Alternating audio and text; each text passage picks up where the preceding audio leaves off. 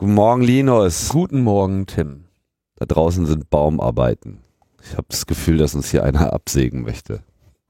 Das sind bestimmt diese fiesen Hacker aus der Metro-Ebene.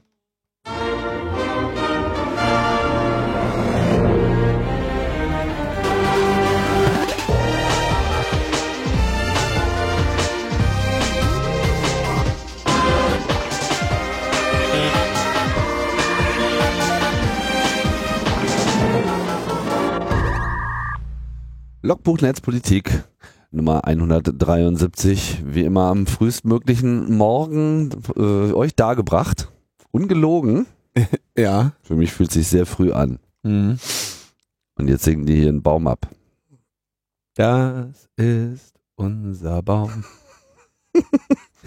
ich hätte den Tim da gleich dran. Gleich, gleich tragen die uns Wenn hier wir raus. fertig sind, knote ich dich da dran, damit die dir nichts fällen. Erst haben sie die Bäume abgesägt und dann, Ja, ja. und dann kamen sie wegen der Podcaster. Es werden wieder Bäume abgeholt. so. Sollen wir mal eine schöne Nachricht zu Anfang machen? Ja, das, also ich meine, ich habe sowieso so den Eindruck, dass wir ähm, so das eine oder andere Visionäre, also was heißt Visionäre, aber zumindest, also ich finde es wird immer ganz interessant, wenn man überhaupt über irgendetwas berichtet, was man so am Anfang nur Was so, was mit Apple zu tun hat? nö, ganz Also- unabhängig davon, also das, ähm, wenn ja hier mehrere Themen äh, heute anstoßen, die schon mal dran waren und wenn man dann da so eine gewisse äh, Kontinuität äh, hinbekommt und vielleicht zwischendurch auch ab und zu mal das ein oder andere vorausgesagt hat, was dann so halbwegs so eingetreten ist, finde ich da dann doch schon ein bisschen belohnt. Na, das passiert, wenn man Visionen hat und nicht zum Arzt geht. Ja, genau. Also ich würde auch nicht zum Arzt gehen mit meinen Visionen. Erstmal würde der Arzt das sowieso nicht verstehen. Die Ärzte heute, weißt du, ja, die können sich auch nichts mehr vorstellen. Nee. Ne? Ja. Also letztes Mal, als ich dem- fantasielos. Ja, als ich das letzte Mal alles irgendwie versucht habe darzulegen und so, schaut er mich einfach nur an und fragt mich nach meiner Krankenkarte und das war's. So ist es. Und da wird dann alles drauf gespeichert. Ja, Deutschland 2016. Jetzt kann man beim Arzt noch nicht mal, mal ordentlich Visionen abladen. Also äh, dachte ich mir, machen wir das einfach hier. Äh, Das funktioniert dazwischen natürlich ganz gut.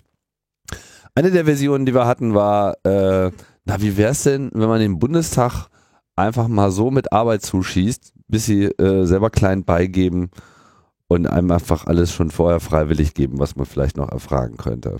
Das ist eigentlich nicht die schlechteste Strategie. Nicht alles, was man erfragen könnte, aber zumindest das mit dem mit den Gutachten des wissenschaftlichen Dienstes. Ein Anfang ist gemacht.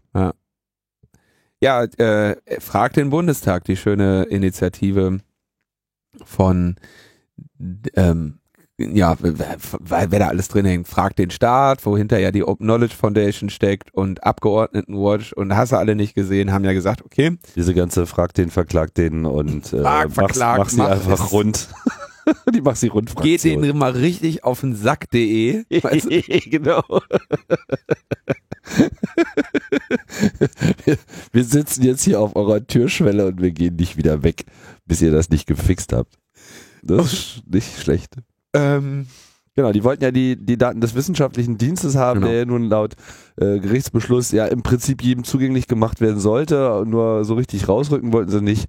Und durch das Portal Fragt den Bundestag wurde das eben jetzt mal wieder äh, automatisiert. Und ich glaube, binnen kürzester Zeit war dann schon die Hälfte äh, aller Bundes, ähm, aller, ähm, aller Arbeiten des wissenschaftlichen Dienstes offiziell angefragt und hätten in dem Sinne eben dann in Einzelbehandlung rausgegeben werden müssen was ja dann noch so absurd lief mit, wir schicken euch mal Post und dann dürft ihr das selber Mhm. scannen.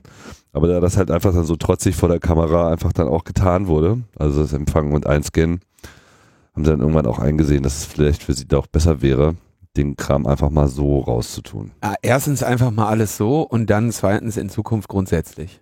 Ja. Ähm, das ist eigentlich ganz schön. Also was man an diesem Fall sieht, ist, wie diese Sachen skalieren und wie quasi auch der Arbeitsaufwand, je nachdem, wer wie viele Informationen hat, sich ändert. Ja? Die haben bisher einfach die meisten dieser Gutachten, da wusste man einfach nicht, dass es sie gibt. Und deswegen konnte die auch keiner anfragen. In dem Moment, wo man aber wusste, dass es sie gibt, konnte man anfragen. Das heißt, die, die, die Taktik zu sagen, ah, wenn die anfragen, dann halten wir die einfach sechs Monate hin, äh, berechnen in irgendeinen bescheuerten Pfennigsbetrag und sehen zu, dass die, dass wir denen das möglichst, dass wir denen möglichst viel Arbeit machen. Das geht halt nur so lange, wie, wie die, nämlich die fragt den Staat Leute, nicht mal eine ganze Menge Fragen stellen können. Und in dem Moment arbeitet halt dieses, dieses Rate Limiting ähm, gegen dich selber, ne? Ja, soweit ist es jetzt wohl gekommen, dass sie eingesehen haben, dass sie so im nächsten Jahr nichts anderes mehr zu tun hätten, als diese Anfragen ja. zu bearbeiten und Faxe zu verschicken. Nee, schön, wunderbar, freuen wir uns. Und auch eine, eine schöne, ja, muss man sagen, dieses ganze Frag den Startteam ähm, echt immer wieder, die haben immer die geilen Ideen und die hauen da echt äh, das ist mit schönen, mit schönen Strategien, schönem Code, coolen Lösungen kommen, kommt von den Leuten immer wieder was Cooles. Und ich weiß, dass wir die eigentlich jedes Jahr beim Kongress haben und sagen, ey, wir können die nicht schon wieder ins Programm nehmen. Die waren letztes, vorletztes und sonst was das Jahr immer wieder da, aber dann haben sie halt wieder irgendwie sowas Cooles gemacht jedes Jahr. Das, und jetzt haben sie sich eigentlich im Prinzip schon wieder äh, für den 33 C3 äh, qualifiziert. Ja, es ist vor allem auch Social Engineering at its best, gepaart aber auch mit so einer technischen ähm, Eleganz. Ja. Also das, das gefällt mir einfach daran eigentlich am allerbesten. Und das ist ja, sagen wir mal, jetzt auch nicht unbedingt ähm, erforderlich, hier Meisterwerke der Softwarekunst hinzuschmeißen, sondern es ist halt eher dieses Hinsetzen, ordentlich machen, vor allem tun und nie reden. Und dann äh, erzielt sowas eben auch schnell Wirkung. So, und äh, von daher ist das hier einfach bestes Hacker-Grundverhalten. Ja. Sowohl was die Grundskepsis äh, gegenüber jeglichem System betrifft, als eben dann auch dieser feine kleine Weg, einfach rauszufinden, wo ist, wo ist denn hier sozusagen die, die in Anführungsstrichen Sicherheitslücke, also sozusagen, wo ist denn hier quasi die, die Formalienlücke, die einem eben ermöglicht, am Ende doch äh, das zu bekommen, was man eben haben will. Das ist schon äh, sehr schön und an der Stelle Gratulation ans Team. Äh, macht weiter so. Ja, an Stefan und Arne. Genau, vor allem, aber nicht nur. Jo, dann ähm, haben wir noch was vorher gesagt. Haben wir noch was vorher gesagt. Das war aber einfach. Also die, die Vorhersagen waren jetzt beide da relativ. War, da waren wir auch genauso spät dran wie alle anderen. ja. ähm, die EU-Kommission hat ja schon 2014 in der Richtlinie 2014-53 EU verfügt, dass WLAN-Geräte, WLAN-Router, funkende Geräte ähm, dagegen geschützt werden müssen, herstellerseitig dagegen geschützt werden müssen, dass irgendeine andere Firmware da drauf kommt. Mit der Begründung, dass die Geräte ja sonst irgendwie wild rumfunken könnten. Ähm, wir hatten auch darüber gesprochen, dass das größtenteils eine, ähm, eine unsinnige Erwägung ist bei dieser ganzen WLAN-Geschichte. Und ähm, wir hatten vor allem darüber gesprochen, was das bedeutet für die Freifunk-Community, denn Freifunk ähm, ist natürlich eine eigene, eine eine selbstgeschriebene OpenWRT-Firmware, ne, also OpenWRT heißt dieses System, wird kompiliert für alle möglichen Arten von Geräten, wird da drauf gespielt und man kann sich halt, sag ich mal, im, im Preisbereich von sagen wir, ziemlich günstigen Geräten, irgendwelchen äh, chinesischen ähm, Plastikroutern, äh, Plastik-WLAN-Modulen für irgendwie um die 20 Euro bis zu irgendwie, ja, feiner äh, Hardware wie so äh, Nano-Stations oder, oder sogar noch teurer ähm, solche Geräte eben mit, mit einer eigenen Firmware bespielen, die dann eben auch eigene Dinge macht, eigene Features hat und in der Regel äh, sicherer ist, von einer lebendigeren Community gepflegt wird und ähm, stabiler läuft. Und genau das sollte verhindert werden. In den USA gibt's da eine ziemlich ähnlich lautende Richtlinie, die sogar explizit sich gegen so Systeme wie OpenWRT, DDWRT, Freifunk, Firmware und solche äh, Scherze explizit gewendet hat. Und jetzt gibt es, wurde ein, ein Log eines einer Person, ähm, die in so Mesh-Netzwerk-Kram äh, mitarbeitet, mit einem TP-Link äh, Support äh, Personal veröffentlicht. TP-Link ist ein, ein Hersteller von Geräten, die sag ich mal, von der Hardware immer ganz brauchbar sind. Ja, die haben dann vielleicht mal ein bisschen wenig Speicher, aber die haben schon immer so WLAN-Module, die halbwegs vernünftig funktionieren. Ist auch ein USB-Port dran. Ähm, die sprechen die, die flotten Funkprotokolle in der Regel und sind sehr günstig. Und haben in der Regel fürchterliche Firmware, also so richtig katastrophal. Ähm, mit, mit irgendwie Sicherheitslücken und, und anderen Problemen, wie zum Beispiel, dass das Default-Kennwort für das WLAN irgendwie die letzten so und so viel Zeichen der MAC-Adresse sind. Mhm. Also, dass du quasi, du nimmst das Ding in Betrieb und, und jeder weiß das Passwort, weil der. Weil diese MAC-Adresse natürlich sichtbar ist. Weil die MAC-Adresse eben über Funk sichtbar ist. Also so wirklich so katastrophale Fehler. Ja. Äh, ich habe auch noch nie eine TP-Link-Firmware wirklich gesehen oder in Betrieb genommen. Ich habe immer nur so auf dieses Login, ne, Admin, Admin, andere Firmware draufspielen, OpenWRT. Also dafür ist die gut. So, die, das ist auch stabil, das funktioniert. Man kann da in der Regel stabil eine andere Firmware drauf machen. Alles andere ist äh, äußerst äußerst alpha und äußerst äh, buggy, racy und äh, hässlich. Macht keinen Spaß. Macht keinen Spaß. genau dieser Hersteller sagt jetzt, ja, unsere neuen Produkte werden limitiert sein und in Zukunft werden alle Produkte limitiert sein.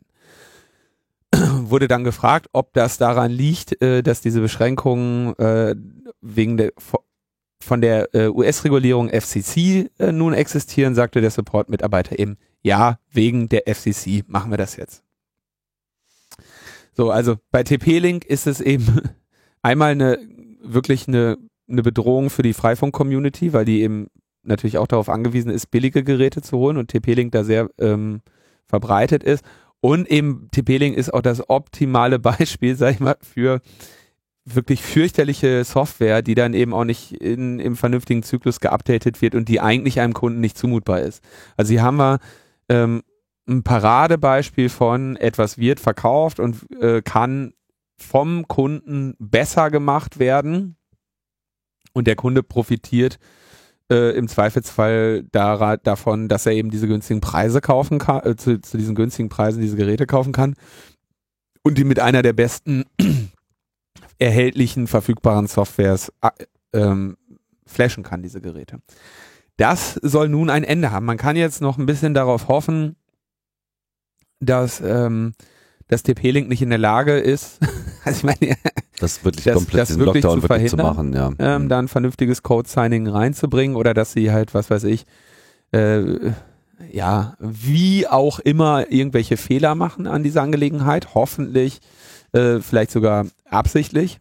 Mhm. Weil ja Aber das Ende heißt, dieser, dieser scheiß Stein gerät jetzt in Roll, ins Rollen und das ist ein ja. schlechter Stein. Da ist die Frage, wie, wie die da auch vor allem firmenintern drüber nachdenken, ob sie das eigentlich als potenzielle Bedrohung äh, ihres Absatzmarktes sehen. Wahrscheinlich sind die Zahlen, die jetzt von solchen alternativen Fläschereien im Verkauf erzeugt werden, für die nicht wirklich relevant. ähm, das kann sein. Hängt so ein bisschen davon ab, wie die, wie die das halt auch selber sehen, aber die haben sich jetzt auch nicht unbedingt besonders hervorgetan als äh, Unterstützer einer weltoffenen, freien Welt und deswegen müsste ihre Geräte jetzt auf dem Markt. Die haben es halt einfach so gemacht, wie es eigentlich fast alle machen. Die waren jetzt aufgrund ihrer Preise und der Zuschnitte der Features verhältnismäßig beliebt, aber am Ende ändert es ja auch nichts. Alle anderen werden jetzt genauso nachziehen und es wird auf jeden Fall mindestens erstmal ein Ärgernis sein. Also besonders versierte Techniker werden da sicherlich einen Weg finden, aber das Argument war ja bisher auch immer, rufst du dir, packst du drauf, hast du, fertig. So, und jetzt ähm, stellt sich halt die Frage, wo sollen jetzt Geräte herkommen, bei denen das eben nicht mal so eben geht. Eigentlich gibt es keine Quelle dafür mehr, oder? Mhm. Die ist jetzt abgeschnitten. Die Quelle für so Hardware, wo man eben mal so eben eine freie Firmware draufpacken kann. Es gibt noch, also es geht auf den Ubiquiti-Geräten genauso einfach und es gibt da eine Menge, äh, wo du das machen kannst, aber und ich kann jetzt auch nicht für die gesamte Freifunk-Community sprechen, aber da, wo ich mit Freifunkern zu tun habe, ähm, sehe ich viel äh, TP-Link rumstehen, die auch den den TP ist ja, sagen die Amerikaner ja zu Toilet Paper. Und äh, da werden dann auch sehr viele Witze über Toilet Paper gemacht im äh, Umgang mit diesen Geräten. Ich betreibe die auch und ich bin da eigentlich äh, ich würde die jetzt, ich, werde da jetzt noch ein paar von kaufen, also bevor die. Solange es die noch gibt. Bevor, ja gut, aber lang, langfristig ist das natürlich jetzt keine Lösung. Da muss man jetzt schauen, ja. ähm, ob sich da überhaupt noch irgendwas drehen lässt. So. Ja, das ist äh, Scheißen. Nicht schön. Ja. Wir prangern das an. Wir haben schon lange nichts mehr angeprangert. das prangern wir jetzt echt an. Also man muss, wir müssen irgendwie gegen diese Regulierung vorgehen. In den, in den USA gibt es auch schon eine Safe Wi-Fi-Aktion und wir müssen gucken, wie wir das in Deutschland äh, auch irgendwie hinkriegen, da noch gegen vorzugehen. Ich äh, sehe da äh, naja, ist jetzt so, man kann ja nicht alles selber machen, aber ich hoffe halt, dass diese, dass die OpenWRT, DDWRT, Freifunk-Community da groß genug, stark genug und vernetzt genug ist, um diesen dicken Stein jetzt noch irgendwie aus dem Weg zu räumen. Ja. Nun denn, schauen wir nach äh, England, da ist ja gerade einiges los. ja, da war jetzt, also. Die wollen ja nicht mehr mit uns. Die Briten? Ja. Die versteht China. Ich verstehe das nicht. ich verstehe wirklich nicht. Hm. Ja, also das gab es ja, auch das haben wir längere Zeit ähm, begleitet, eine Klage des CCC zusammen mit äh, Privacy International und anderen ähm, Gruppierungen gegen die Praktiken des, ähm, des GCHQ. Ähm, GCHQ, äh, Government Communications Headquarter ist das, glaube ich, ne? Ja. Genau, die Der, britische NSA. Die britische NSA, ähm, die so Sachen macht wie Mikrofone und Kameras von gehackten Geräten verwenden, um Leute zu beobachten und zu belauschen, Dokumente von ihren Computern klauen, Staats, also Trojaner auf ihren Rechnern oder Telefonen installieren, ähm, mit dem Keylogger Passwörter klauen, die Geräte eben fragen, wo sie gerade denn sind über das GPS. Also im Prinzip einmal alles, was man mit so einem, mit einem halbwegs stabilen Trojaner äh, hinbekommt. Und sie dürfen das, egal äh, ob das Ziel sich in Großbritannien oder im Ausland befindet. Also einmal alles. Sie haben wirklich uneingeschränktes äh, Hackingrecht bekommen von dem Investigatory Powers Tribunal, welches die einzige Justizbehörde im Vereinigten Königreich ist, die ähm, Beschwerden über Geheimdienste überhaupt bearbeitet. Und wir hatten ja, glaube ich, schon vor vielen Sendungen festgestellt, dass die auch bei denen im Hause ansässig ist oder irgendwie nebenan oder ist der Nachbar, kleine hässliche Nachbar, die teilen sich die Kantine so ungefähr. Ähm, dann, es gab am Anfang irgendwie, also sie, sie sagen so, ja, es gab eine eine Menge ernsthafter Fragen, die aufge, äh, aufgerufen wurden. Aber schließlich sei die Balance zwischen Privatsphäre der Menschen und den Bedürfnissen der Geheimdienste gewahrt geblieben in allem, was sie machen. Es gibt nämlich einen Equipment Interference Code, eine Art Hacking-Richtlinie, die sich die britische Regierung gegeben hat. Ähm, und außerdem gäbe es ja eben dieses Investigatory Powers Bill, also die die, das Gesetz dazu, aus dem eben auch das Investigatory Powers Tribunal hervorgeht. Ähm, und der, der, ähm, dieser, also diese neue Investigatory Powers Bill soll noch in diesem Jahr verabschiedet werden und noch mehr anlasslose Massenüberwachung dem GCHQ genehmigen. Und so ungefähr sagt das, äh, sagt das IPT dann eben, naja komm, also äh, das waren schon ernsthafte Fragen, aber wir haben jetzt festgestellt, die, die Interessen sind da ausgewogen und in Zukunft werden die ja sogar noch mehr dürfen. Insofern geht schon alles klar. Was wollt ihr eigentlich? Ja, das ist sehr ärgerlich. Also sie sagen, schon heute ist es legal, was sie machen und ist auch mit der Europäischen Menschenrechtskonvention vereinbar. Wir werden sehen, äh, wie die Gruppe, die dagegen klagte, jetzt darauf reagiert. Ähm, ich, da müsste man, müssen wir uns mal wieder mit Konstanze unterhalten. Konstanze Kurz vom Chaos Computer Club, die da auch äh, eher weiß, wie da jetzt die rechtlichen Möglichkeiten sind. Also ob man in Großbritannien kann man gegen dieses Urteil jetzt sicherlich nicht mehr vorgehen, aber ich weiß eben nicht, ob das IPT die notwendige Instanz ist, um über äh, Vereinbarkeit mit der Europäischen Menschenrechtskonvention zu urteilen. Also wir müssen auch nochmal mit Konstanze drüber sprechen. Ja, also Öffentlichkeit hat es auf jeden Fall erzeugt. Ob es ähm, ja, eine Öffentlichkeit war, die jetzt irgendwas verändert, da muss man sich, glaube ich, äh, wenig Illusionen machen. Hm. Tja, dann haben wir ähm, gerade eine eine interessante, interessante öffentliche Debatte über Ransomware. Stand and Deliver. Und ich weiß nicht genau, ob wir darüber überhaupt schon hier in meinem Logbuch gesprochen haben. Ähm, Will ich mal grob erklären, wie das funktioniert? Ja, ich glaube nicht so direkt. Also, Grund, Grundeinführung Ransomware. Ransom heißt ja Lösegeld. Und ähm, diese, diese neue Entwicklung bei der Malware ist eigentlich sehr interessant. Unter äh, Gesichtspunkten einerseits, was man für neue Angriffsmodelle sieht und entwickelt und ähm, auch wie sich, sag ich mal, ökonomische Gefüge dahinter ergeben ähm, und wie da eine größere, ja, fast könnte man sagen, organisierte Kriminalität entsteht in diesem Geschäftsbereich dieser Erpressung. Was macht Ransomware? Ähm, in der Regel läuft das so ab, man kriegt also einen kriegt einen E-Mail-Anhang. Im Moment sehe ich das sehr viel so, äh, bitte, äh, bitte, wir müssen Sie sehen, finden Sie unsere zweite Mahnung im Anhang, bitte überweisen Sie den Betrag sofort, sonst müssen wir Mahngebühren erheben. Und dann ist irgendein ähm, entweder ein PDF oder ein Doc äh, oder sonst was angehängt, in dem dann eben äh, ein Skript äh, embedded ist oder ein Exploit drin ist, die dann eben eine Malware auf dem Rechner zum Laufen bringen. Man tritt sich halt einfach die Software irgendwie ein. In der Regel aber dadurch, dass man ähm, e-, eine Datei aus äh, nicht vertrauenswürdiger Quelle öffnet und das eben häufig, so wie ich das in den bisherigen Fällen gesehen habe, eben irgendwelche E-Mail-Anhänge.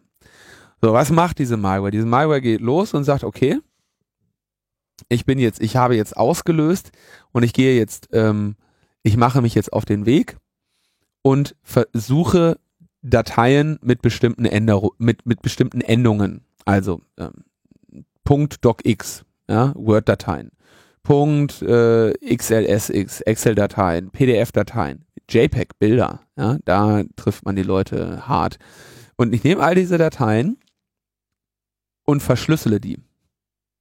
Und ich verschlüssele die, den Verschlüsselungskram lassen wir jetzt mal grob außen vor, so, dass man am Ende ein bestimmtes Passwort braucht, um sie wieder zu entschlüsseln. Und dieses Passwort, bevor ich anfange, die Dateien zu verschlüsseln, generiere ich das lokal bei mir auf dem Rechner des Opfers und schicke das über das Internet zu meinem, zu meinem Command and Control Server.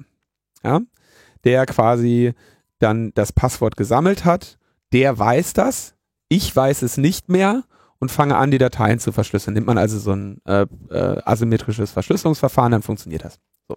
Das heißt, das Wissen, ich kann jetzt die Dateien verschlüsseln, habe aber auf dem Rechner äh, nicht mehr das Passwort, um sie wieder zu entschlüsseln. Und dann geht der Trojaner ans, die Ransomware ans Werk und verschlüsselt die ganzen Dateien. Und wenn sie dann fertig ist, dann sagt sie Bescheid ihrem Opfer. Entweder geht dann ein Fenster auf oder sie hinterlässt einfach in jedem Ordner so ein ähm, Textdatei. So eine Textdatei, ne, die, der, da variiert die äh, der Style, der Programmierstyle. Ähm, und sagt auf jeden Fall, ja, also deine Dateien sind jetzt übrigens alle verschlüsselt. Und wenn du die wiederhaben möchtest, zahlst du bitte, was weiß ich, ein, zwei Bitcoin an folgende Adresse. Unter dem Transaktionsbegriff so und so. Und die Preise sind dann irgendwie sowas zwischen 300 und 500 Dollar, äh, ist da gerade so die übliche Hausnummer, von der man so liest. Ja, im Prinzip ist das so ein bisschen vergleichbar mit Entführung oder ähm, also so, so eine Datenentführung. Und außerdem hat das natürlich interessante äh, Auswirkungen, glaube ich, auch auf die Art und Weise, wie man den, den Wert und die Sicherheit der eigenen Systeme überhaupt bewertet. Weil was ja hier im Prinzip mal deutlich gemacht wird durch die Kriminellen, ist, welche Bedeutung diese Daten haben. So. Und in dem Moment, wo man eben schlecht vorbereitet ist, und das sind immer die meisten Leute, indem sie irgendwie keine ordentlichen Backups äh, vorweisen können, wo die einfach nur sagen können, so hier, pff, interessiert mich nicht, hier euer Scheiß, wir machen die Kiste platt, spielen Backup von gestern ein und, und, und Ruhe. Äh, bei vielen Organisationen, die zwar extrem mittlerweile von Computern abhängig sind und von Daten, ähm, also ich würde, ich würde, Organisation würde ich noch gar nicht so weit gehen. Also erstmal möchte ich an der Stelle n, äh, eine Episode von Radiolab ähm, empfehlen. Ja. Die ist äh, sehr schön, wo also eine äh, Privatperson, ich glaube, das ist dann die Mutter einer Redakteurin, äh, sich so ein Ding eingetreten hat. Ja. Mhm. Und da wird, da wird sehr schön geschildert, wie diese in der Regel diese unbedarfte Person, was sie überhaupt für Schwierigkeiten hat, ähm, an Bitcoins zu kommen. Also das, sie hatte, ich glaube, der Trojaner bei, bei, bei dieser Person hieß Darkcode. Es gibt eben auch viele verschiedene. Und bei denen war das so, die haben gesagt, ja, du musst das bis dann und dann bezahlt haben. Und dieser Countdown lief auch tatsächlich. Und sie hat dann äh, das irgendwie, und dann war Wochenende dabei und dann, wo kriegst du jetzt die Bitcoins her? Und wenn du jetzt zu so einem Bitcoin-Exchange gehst, dann musst du ja erstmal Geld dahin überweisen. Und dann dauert das so und so lange, bis du das Geld auch wirklich kriegst. Und wenn du jetzt ernsthaft eine eine Bitcoin-Transaktion machen möchtest, dann musst du dir, sag ich mal, ist der der naheliegende Weg, dir das Bitcoin-Tool runterzuladen. Das braucht aber im Moment erstmal die Blockchain ist irgendwie bei 60 Gigabyte oder so. Die muss ja erstmal runterladen. Ähm, Klar, es gibt da noch andere Möglichkeiten, aber die muss man ja auch erstmal alle finden. Ja, das heißt, es ist für eine Person, die jetzt mit diesem ganzen Cybercrime oder so und Darknet und Crazy Hacking nicht äh, zumutbar. nichts zu tun hat, eine ne sehr große Herausforderung. Bei dieser Frage, ich will das nicht spoilern, aber es wird dann auch noch sehr spannend. Also die tritt dann auch in, in Austausch mit den Angreifern, weil und da kommt das, was ich da also ökonomisch daran so interessant finde, äh, von aus ökonomischen Erwägungen daran so interessant finde die Angreifer wollen ja nicht deine Dateien kaputt machen. Die wollen das Geld haben.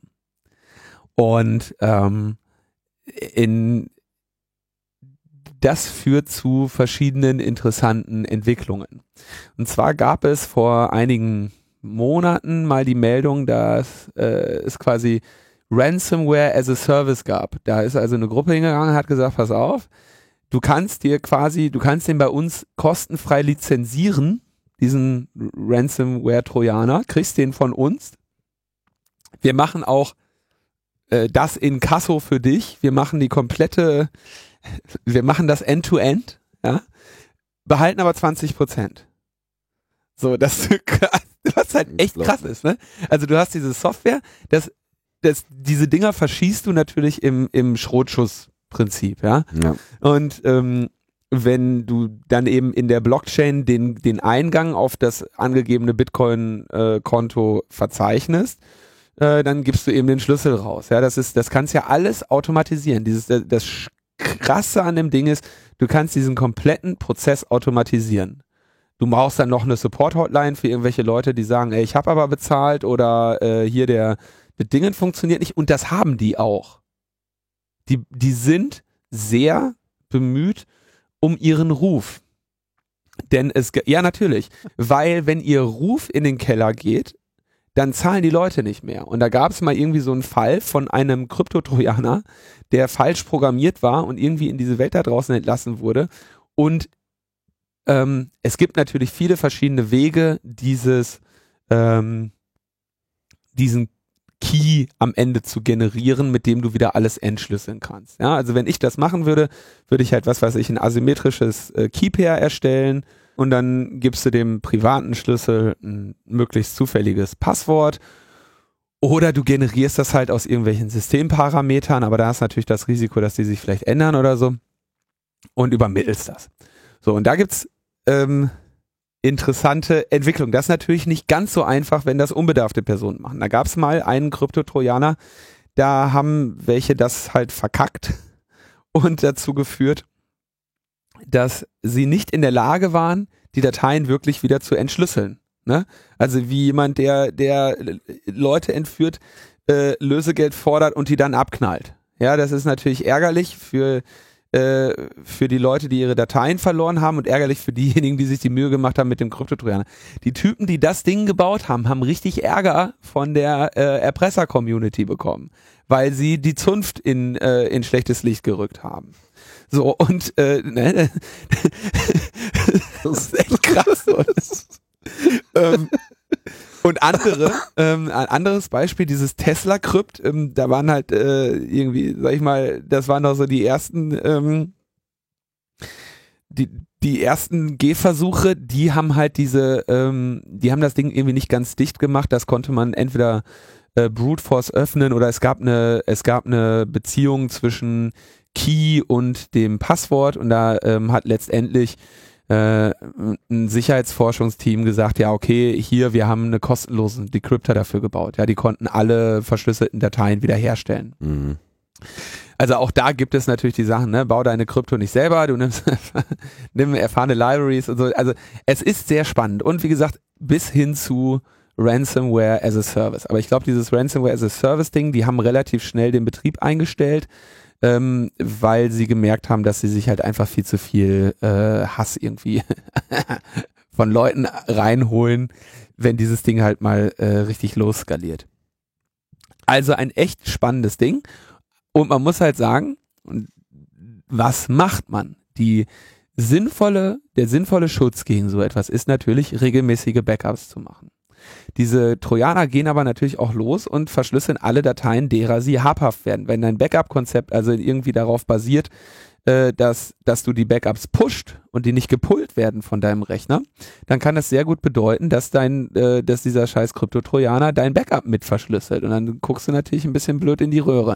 Und das sind natürlich Evolutionsschritte, die diese ähm, Software jetzt auch mitmacht. Ebenso ähm, besteht für den, für den Krypto-Trojaner kein Grund, nicht auch auf Netzwerk-Volumes zuzugreifen, wenn er darauf Zugriff hat, die zu durchsuchen und da Dateien zu verschlüsseln. So. Und jetzt ist, das gibt's also bestimmt seit so einem Jahr. Und was macht man? Naja, das Beste, was man in so einem Fall machen kann, ist zu bezahlen. Naja, also das Beste ist ein Backup zu haben. Ja. Nee, das Beste ist da niemals drauf zu klicken. So. Also, Beste ist nicht da draufklicken. Keine Computer benutzen. Nee, kannst ja trotzdem benutzen, aber nicht, also wenn irgendwie die Buxtehude Energy GmbH die dritte Mahnung schickt, die die ersten beiden nicht erhalten habt und noch nie ein Business mit denen hattet, dann ist die Rechnung in der Regel nicht zu öffnen. Ja, die wird dann in Müll getan. Wenn, äh, also da nicht draufklicken. Dann, wenn ihr schon, wenn ihr unbedingt draufklicken wollt, macht da vorher ein Backup. Und wenn ihr kein Backup habt und draufgeklickt habt und die Dateien verschlüsselt sind, dann zahlt ihr die 500 Euro.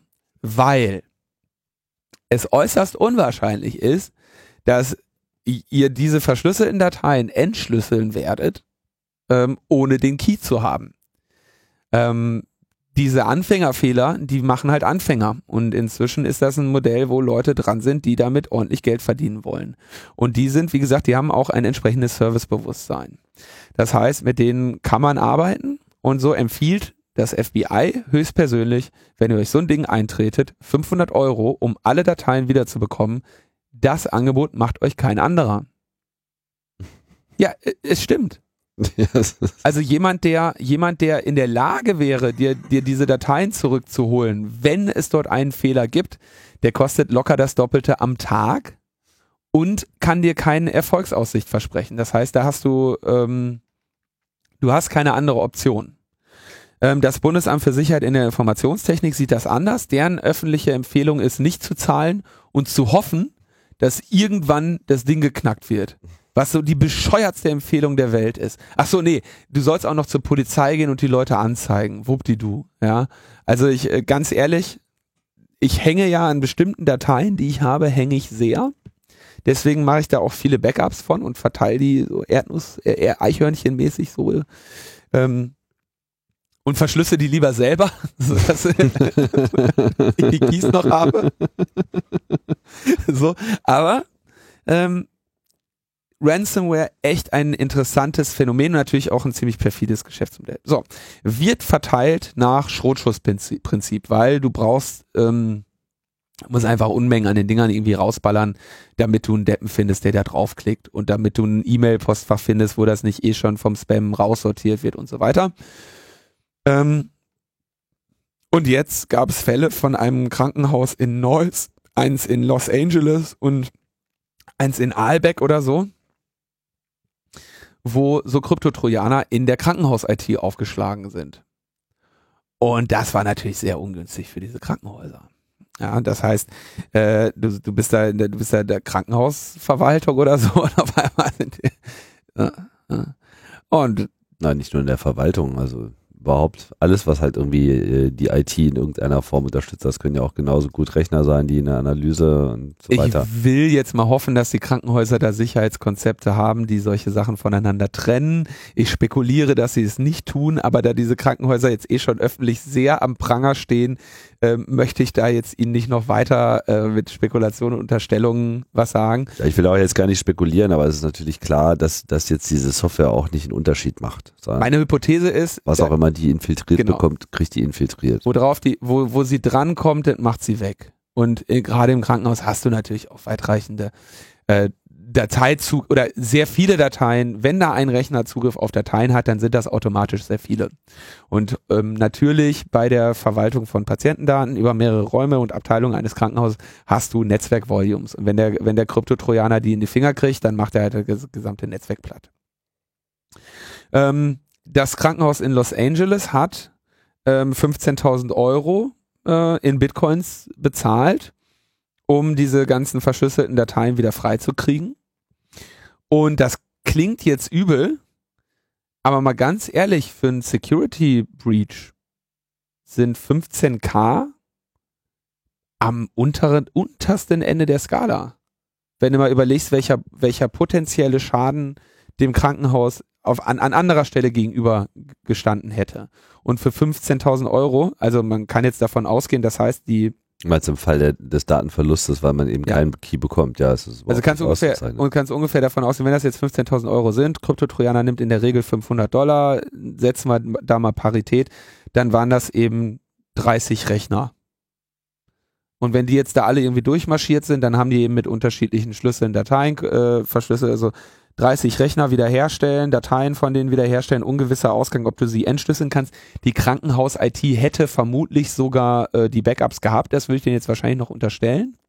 Aber auch das kostet ja eine Menge Zeit. Aber auch das kostet eine Menge Zeit, ja. Der, allein die Betriebsunterbrechung, 30 Rechner in so einem Krankenhaus, die nicht funktionieren und äh, Dateiwiederherstellung, Einspielen alter Backups, unter Umständen Verlust von zwei, drei Tagen Arbeit, weil deine Backups nicht so oft gemacht werden, alles über 15.000 Euro. Ja. Wobei du natürlich die Kisten danach trotzdem irgendwie bürsten musst und das äh, natürlich, ja. aber äh, im Krankenhaus ist natürlich an der Wiederherstellung eines betriebsbereiten Zustandes gelegen. Ja gut, ich meine, im Idealfall kann natürlich auch ein äh, gut gemachtes Backup an der Stelle äh, noch sehr viel schneller den, den Betrieb wiederherstellen. Nur, und darauf wollte ich auch vorhin schon hinaus, auf diesen Fall sind sie nicht vorbereitet und ich glaube, was auch diese Ransomware zeigt, ist, welche Bedeutung Daten und datenverarbeitende Systeme mittlerweile haben, einfach jetzt nur als, als betriebswirtschaftlicher Wert gemessen daran, was es kostet, wenn es nicht da ist. Ja. So, ja. Und man konnte sich das ja früher nicht vorstellen. Das ist ja nicht so, dass jetzt einfach äh, plopp macht und auf einmal äh, verschwindet irgend so ein Industrieroboter aus den äh, Fertigungshallen von VW. Ja, und, und dann liegt da so ein Zettel, wenn Sie Ihren Industrieroboter wieder haben, zahlen Sie 500 Euro ja, und dann äh, zahlst du 500 Euro in irgendeinen so Briefkasten und plopp ist auf einmal dieser Industrieroboter wieder da. Das war ja nicht möglich. Aber genau das ist halt jetzt möglich, weil es steht dann zwar vielleicht noch, aber macht eben auch nicht sehr viel anderes und kostet dann äh, pro Minute irgendwie 500 Euro, wenn er äh, nicht läuft, wenn nicht noch mehr. Und ja, an der Stelle ist halt eine IT-Infrastruktur, die jetzt äh, Teil des Produktionsprozesses ist oder Teil des sonstigen Arbeitsflows, wie jetzt bei den äh, Krankenhäusern, im Prinzip gar nicht hoch genug zu bewerten. Also wenn man mal versucht, dem, dem wirklich einen Geldwert ja. sozusagen zuzuordnen pro Minute und Verfügbarkeit etc., äh, ändert sich, glaube ich, so ein bisschen auch die Sicht auf den Wert eines solchen Systems und damit natürlich auch auf den ähm, Aufwand, der sich lohnt, um eine Absicherung für einen Fall X vorzunehmen, weil der ist immer noch zu niedrig.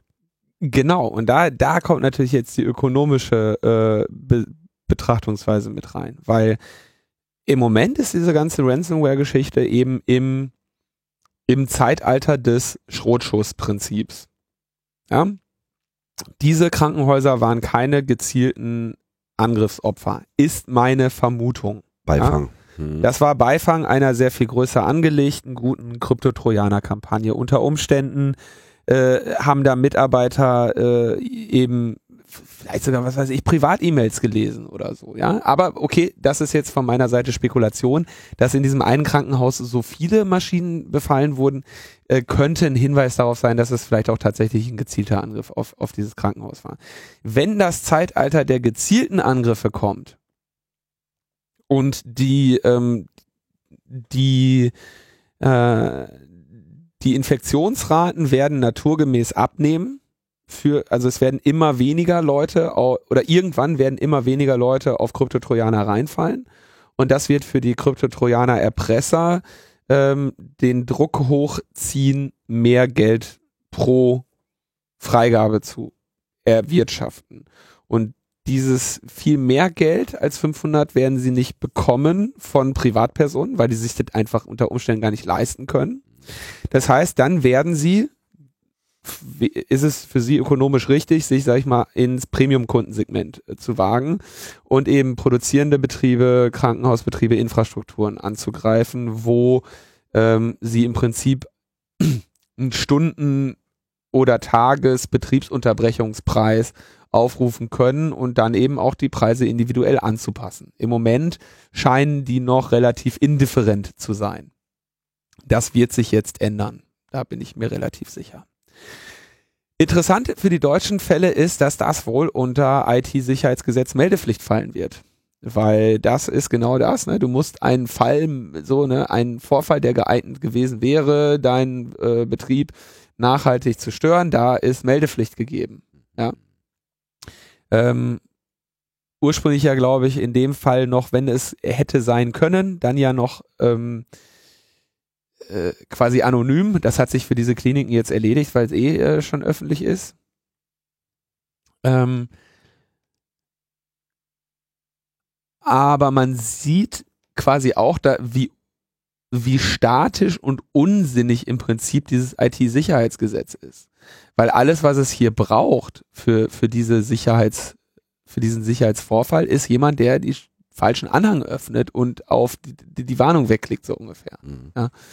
Und äh, diese Trojaner brauchen auch keine besonderen Systemprivilegien oder so, sondern die führen halt einfach aus und verschlüsseln Dateien. Das ist eine, das ist eine, eine Nutzer, ähm, eine Nutzerhandlung. Die wollen ja auch nur Dateien des Nutzers äh, verschlüsseln. Ja, da übrigens einfach eine Optimierung ähm, du willst erstens nicht das System zerschießen und du willst halt auch vor allem auch nur Dateien verschlüsseln, die wehtun. Also diese ganzen Systemdateien und so kommen drauf geschissen. Ne? Du, du nimmst dir halt das Werk des Nutzers, was er auf dieser Maschine hat. Naja, und die wahren Probleme liegen eben an anderer Stelle als äh, etwas, wo man per Gesetz irgendwo reingehen kann oder wo eine Meldepflicht etwas ausrichten kann. Ja, klar, also die, die, die Meldepflicht an das äh, Bundesamt für Sicherheit in der Informationstechnik hat einen sehr viel geringeren ähm, Informat eine sehr viel geringere Informationsreichweite, als jetzt, dass über diese Fälle berichtet wird und gesagt wird, hier ne, klickst du nicht auf die Rechnung und nächstes Mal, beim nächsten Mal ist es eben was anderes, ne? Ja, spannend. Ich finde, ich finde diese Kryptotrojaner echt äh, interessant, weil sie eben auch so perfide und gemein ist und äh, ökonomisch äh, so schön abgewogen.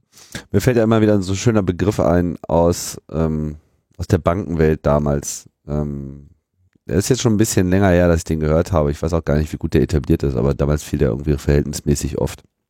Nämlich bei der Abwägung, wie viel Aufwand man jetzt auf die Absicherung eines bestimmten Prozesses macht. Also da ist jetzt Banktransaktionen oder so etwas, ja, also was auch immer sozusagen zu sichern ist, dass eben die Rechnung, äh, die aufgestellt wird, die letztlich belegt, wie viel Geld auf, ähm, ja, auf Security gelegt wird, schlicht und ergreifend äh, dem Schema rentable Sicherheit.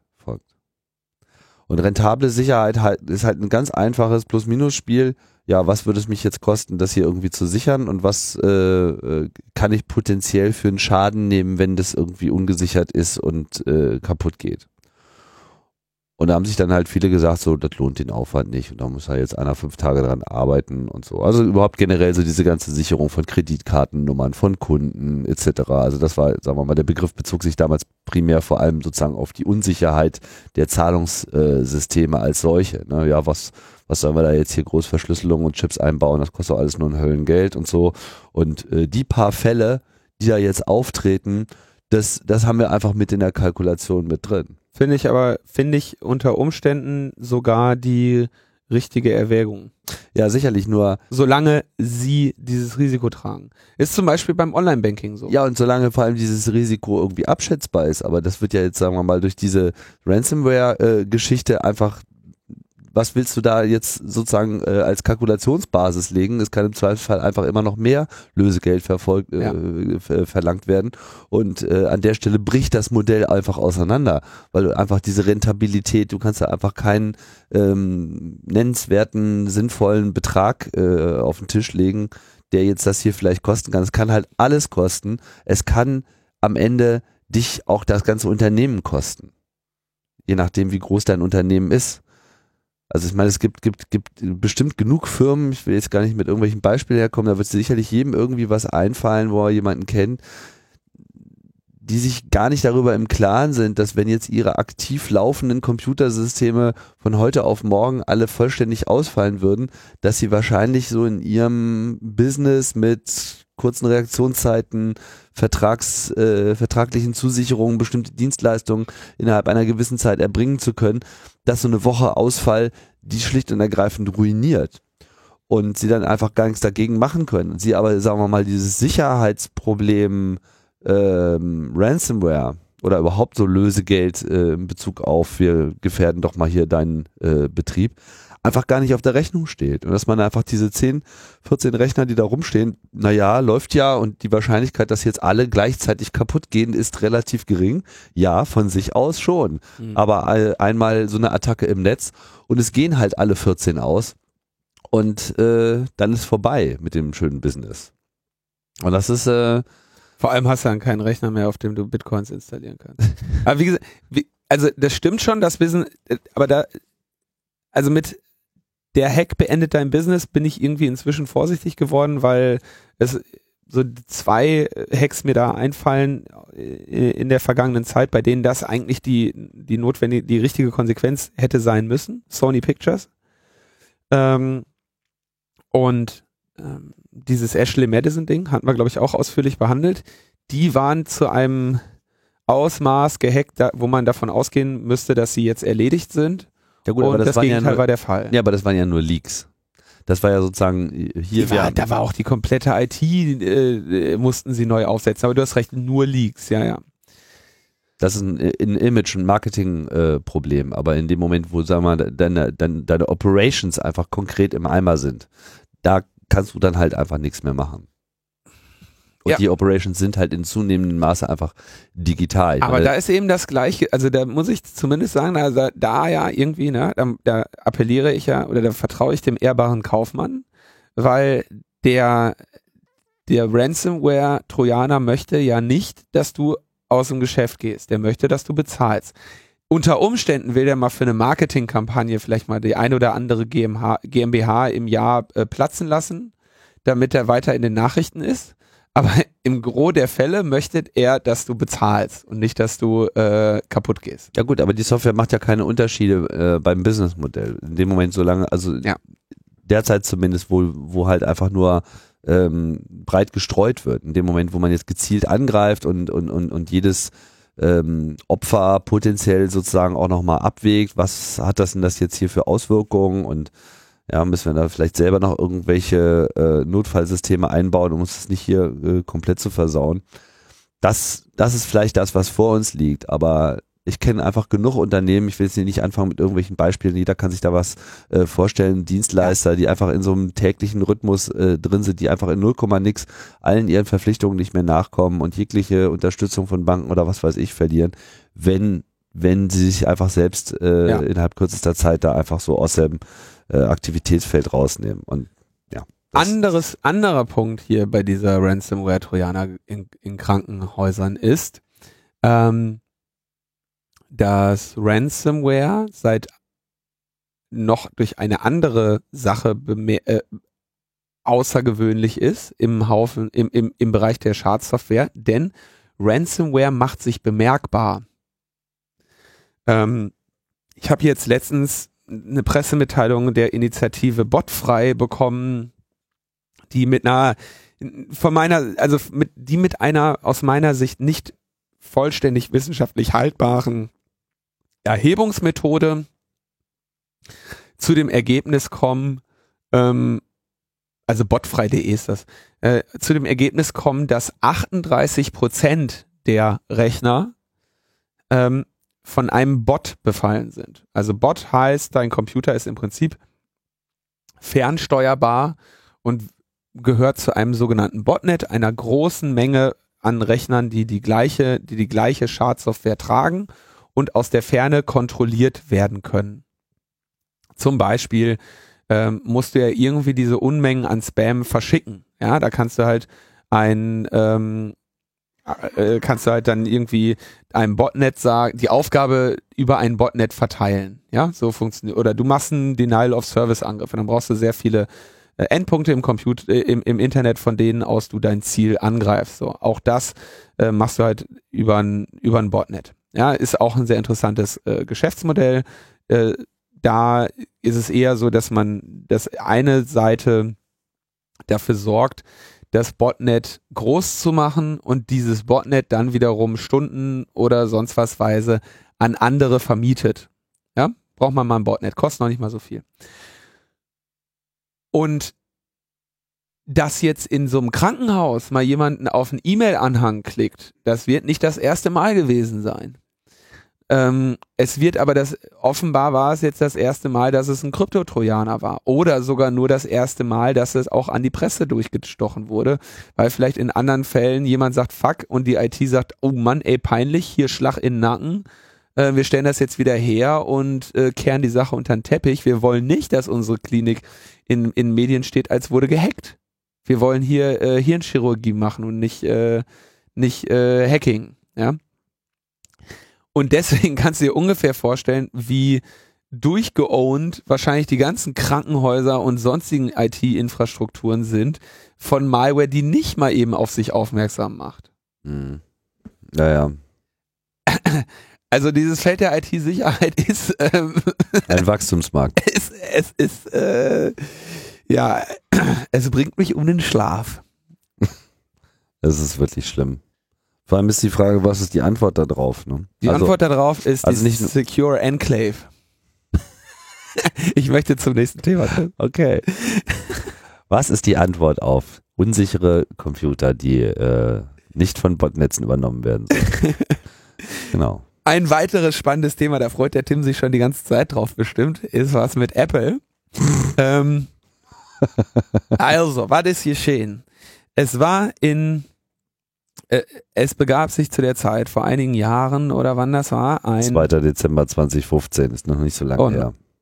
ah, guck mal, noch nicht so lange her. Ja.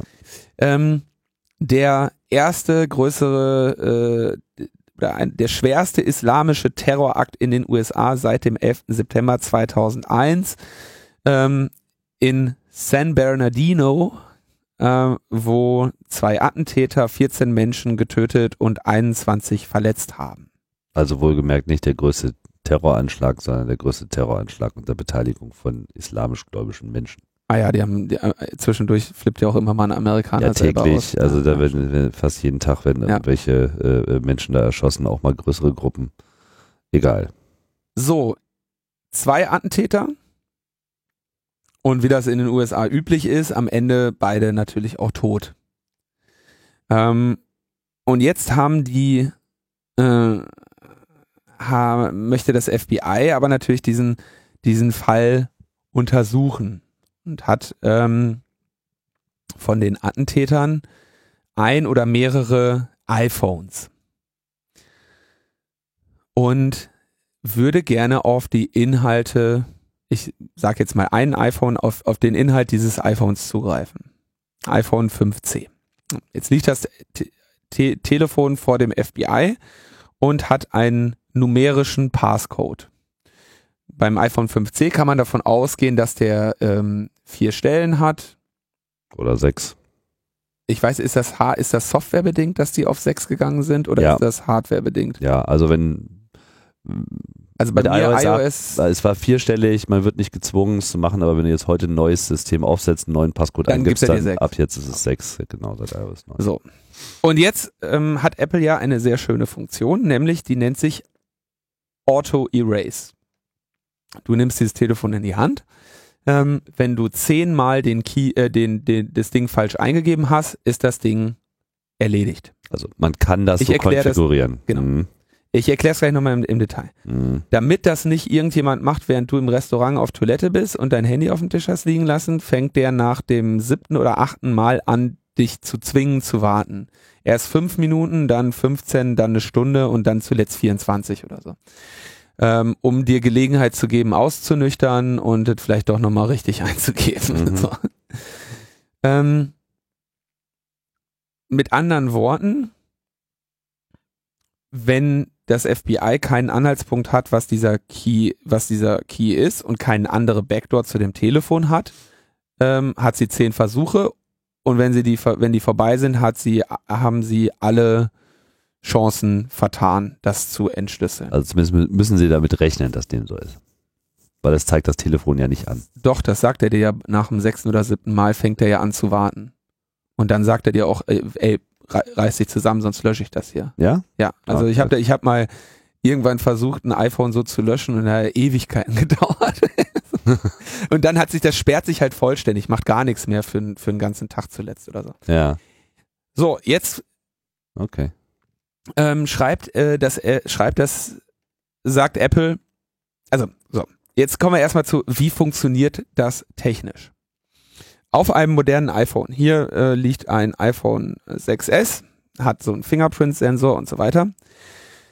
Ähm, da ist das Sicher Sicherheitsmodell so, dass die Inhalte auf dem Ding generell verschlüsselt sind. Das heißt, das Ding hat eigentlich eine äh, Voll Full-Disk-Encryption und der Key für diese Full-Disk-Encryption ist in einem Teil des Telefons, der sich Secure Enclave nennt. Das ist ein quasi getrennter, ausgewiesener Hardware-Teil des Systems, der ähm, einen Speicher hat, der sich nicht auslesen lässt und ähm, eigens abgeschottet ist, ähm, aus der Erwägung heraus, dass er nicht ähm, angreifbar sein soll von Malware, die auf dem Telefon selber läuft. So. Das heißt, die, die Secure Enclave regelt die Authentication. Hm, Das ist so ein bisschen vergleichbar zu dem Chip in deiner, in einer Chipkarte, einer RC-Karte. Da stehen halt Daten so drauf, die man einfach lesen kann.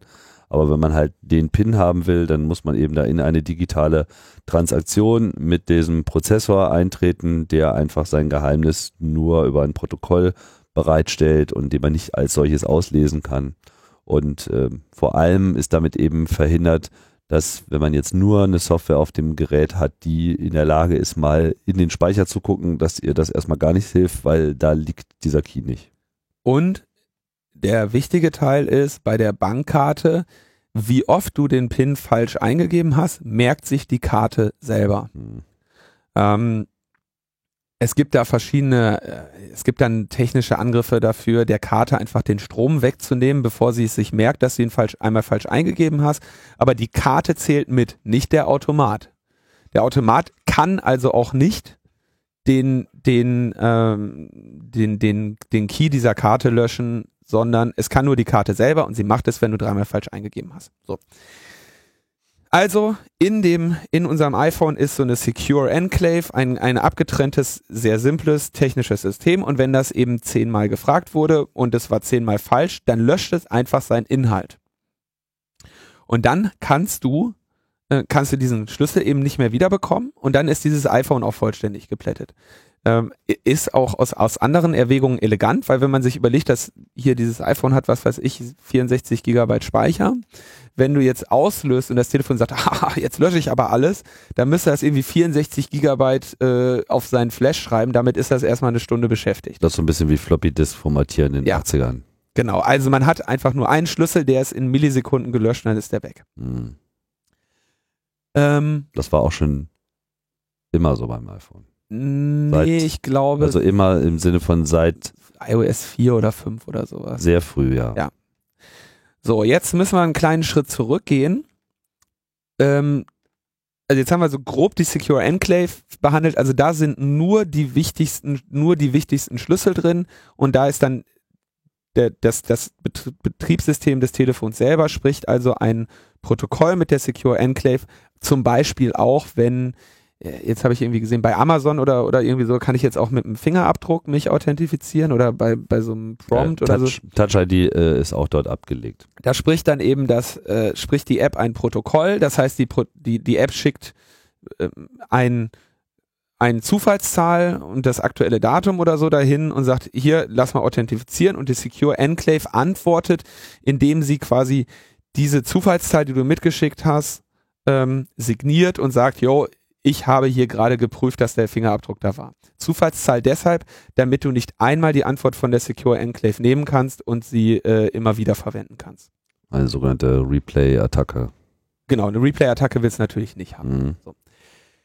Und deswegen verlässt auch, was ja schon immer Apples Zusicherung war, der Fingerabdruck nicht die Secure Enclave, weil die einfach gar nicht ähm, die Funktion hat. Zumindest nicht die Funktion spezifiziert hat, den Fingerabdruck rauszugeben. Mhm. Das ist ähm, schon eine ziemlich coole ähm, Architektur, die sie da haben. Bei dem iPhone ähm, 5C ist das nochmal ein bisschen anders, weil es teilweise irgendwann, also bis zu einem bestimmten, bis zu einer bestimmten Generation iPhones, und ich glaube, das war nach dem 5C, war die Funktion lösche nach zehnmal umgesetzt im iOS-Teil. Und bei den neuen Geräten ist die Funktion lösche nach zehnmal umgesetzt in der Secure Enclave. Also genau, also das äh, ist ein die Secure Enclave kam im Prinzip mit Touch ID, also mit dem iPhone 5S, was sozusagen jetzt der Nachfolger äh, von diesem 5C war, also der 5er Generation. Seitdem seitdem gibt also seitdem werden die so benutzt, ob es die vorher nicht vielleicht auch schon gab. Es ist ja Teil der CPU, aber eben ein separater Teil. Ja, ich glaube aber erst ab A7 oder so. Aber okay, jetzt kommen wir, jetzt fangen wir wieder an zu, zu, zu technisch zu werden, aber ist auf jeden Fall ein sehr ähm, gelungenes ähm, Sicherheitssystem in dieser Form. Ja, und jetzt hat das FBI also dieses Telefon vor sich liegen. Und das FBI sagt nun, Apple, ihr könnt bei älteren Betriebssystemen wie diesem 5C die ähm, äh, äh, ihr könnt bei älteren Geräten als diesem 5C die unverschlüsselten Inhalte ähm, bei, Pass bei Passwort- oder codegeschützten Telefonen problemlos rausholen und habt das auch in der Vergangenheit getan, wenn wir euch darum gebeten haben. Das steht quasi in diesem in dieser Klage des FBI drin. Und ihr könnt es auch jetzt noch. Und wir möchten bitte, dass ihr ähm, eine Custom Firmware baut, die dieses Auto Erase deaktiviert, sodass wir unendlich viele Versuche haben. Wir möchten, dass wir diese Versuche ausführen können über ein USB-Kabel, Bluetooth oder Wi- Wi-Fi, aber nicht über den manuellen Schirm, weil sonst kriegt unser Praktikant irgendwie Müssten wir noch so einen Tennisarm. einen Tipproboter bauen, ja. Soll es auch schon mal gegeben haben. Und wir möchten, dass ihr alle Delays ausbaut, die über ähm, das Niveau der, der Zeit gehen, die die, die, die, die die Software und die Hardware wirklich brauchen. Irgendwie, weiß nicht, 80 Millisekunden oder so ist das, was das Gerät wirklich braucht. Und wenn es dann eben irgendwann sagt, jetzt brauche ich aber eine Stunde, dann äh, ist es eben ein gezieltes Delay, also ein Rate-Limit, um solche Brute Force-Attacken zu verhindern. Das sagt das FBI, will es von FBI. Und sagt, äh, sagt das FBI will es von Apple und sagt, diese, diese Custom Software sei bitte an das Device gebunden, was wir euch nennen. Und ihr könnt es auch gerne bei euch selber auf dem Campus machen, sodass wir nicht mit dieser, mit dieser Firmware nachher abhauen. Ähm, und du kannst, muss man auch sagen, ähm, so ein iPhone halt, also wenn das jetzt vor mir lege, du kannst ein Software-Update tatsächlich machen über diesen DFU-Modus. Mhm. Drückst irgendwie zehn Sekunden lang beide und hältst dann Home gedrückt oder sowas. Ähm, und jetzt ist aber die Frage, bei den neueren Modellen müsstest du ja die Secure Enclave auch updaten. Also DFO steht für Device Firmware Upgrade. Upgrade. Ja. Mhm. Ähm, wenn, ja. Also um diese Funktionalität auszubauen bei einem modernen Telefon, bei einem neuen Telefon, jetzt hier 6 mit Fingerabdruck oder so, müsstest du nicht nur ein iOS-Update machen, sondern insbesondere ein ähm, Secure Enclave Update. Und jetzt war natürlich die Spekulation, äh, wieso kann Apple das überhaupt? Ja, das heißt, sie, offenbar könnte Apple, FBI unterstellt ja, dass Apple das könnte. Tim Cook gibt in einem öffentlichen Brief sogar zu, dass er das, dass sie das könnten. Ähm, sagt aber, sie machen es nicht. Und zwar könnte Apple, also offenbar sind Firmware-Updates auf die Secure Enclave signiert. Und darum geht es denen eigentlich. Dass nämlich du das, das FBI nicht ein, ein Update für die Secure Enclave machen kann, Aber sondern Apple. nur Apple. Und mhm. Apple hat den Signing Key dafür. Warum glaube ich und weiß ich und sage ich, dass die Secure Enclave geupdatet werden kann? Apple war mit einem weiteren Fall in den Medien, hat dafür richtig Ärger bekommen ähm, oder steht dann gerade nicht so heldenhaft da wie in diesem anderen Fall, der aber genau das gleiche Sicherheitssystem betrifft. Und das ist die ba Debatte um den Fehler 53, der jetzt äh, ganz groß äh, die Runde gemacht hat. Worum ging es da? Kunde, was weiß ich, drückt zu feste auf den Home-Button, macht den kaputt. Home-Button funktioniert nicht mehr. Home-Button ist der runde unten am iPhone, wo der Fingerabdrucksensor drin ist. So, geht zu Apple und sagt, hier kaputt. Apple sagt, ja, ho, ho, ho, äh, wir haben gar keine Termine für dich. So.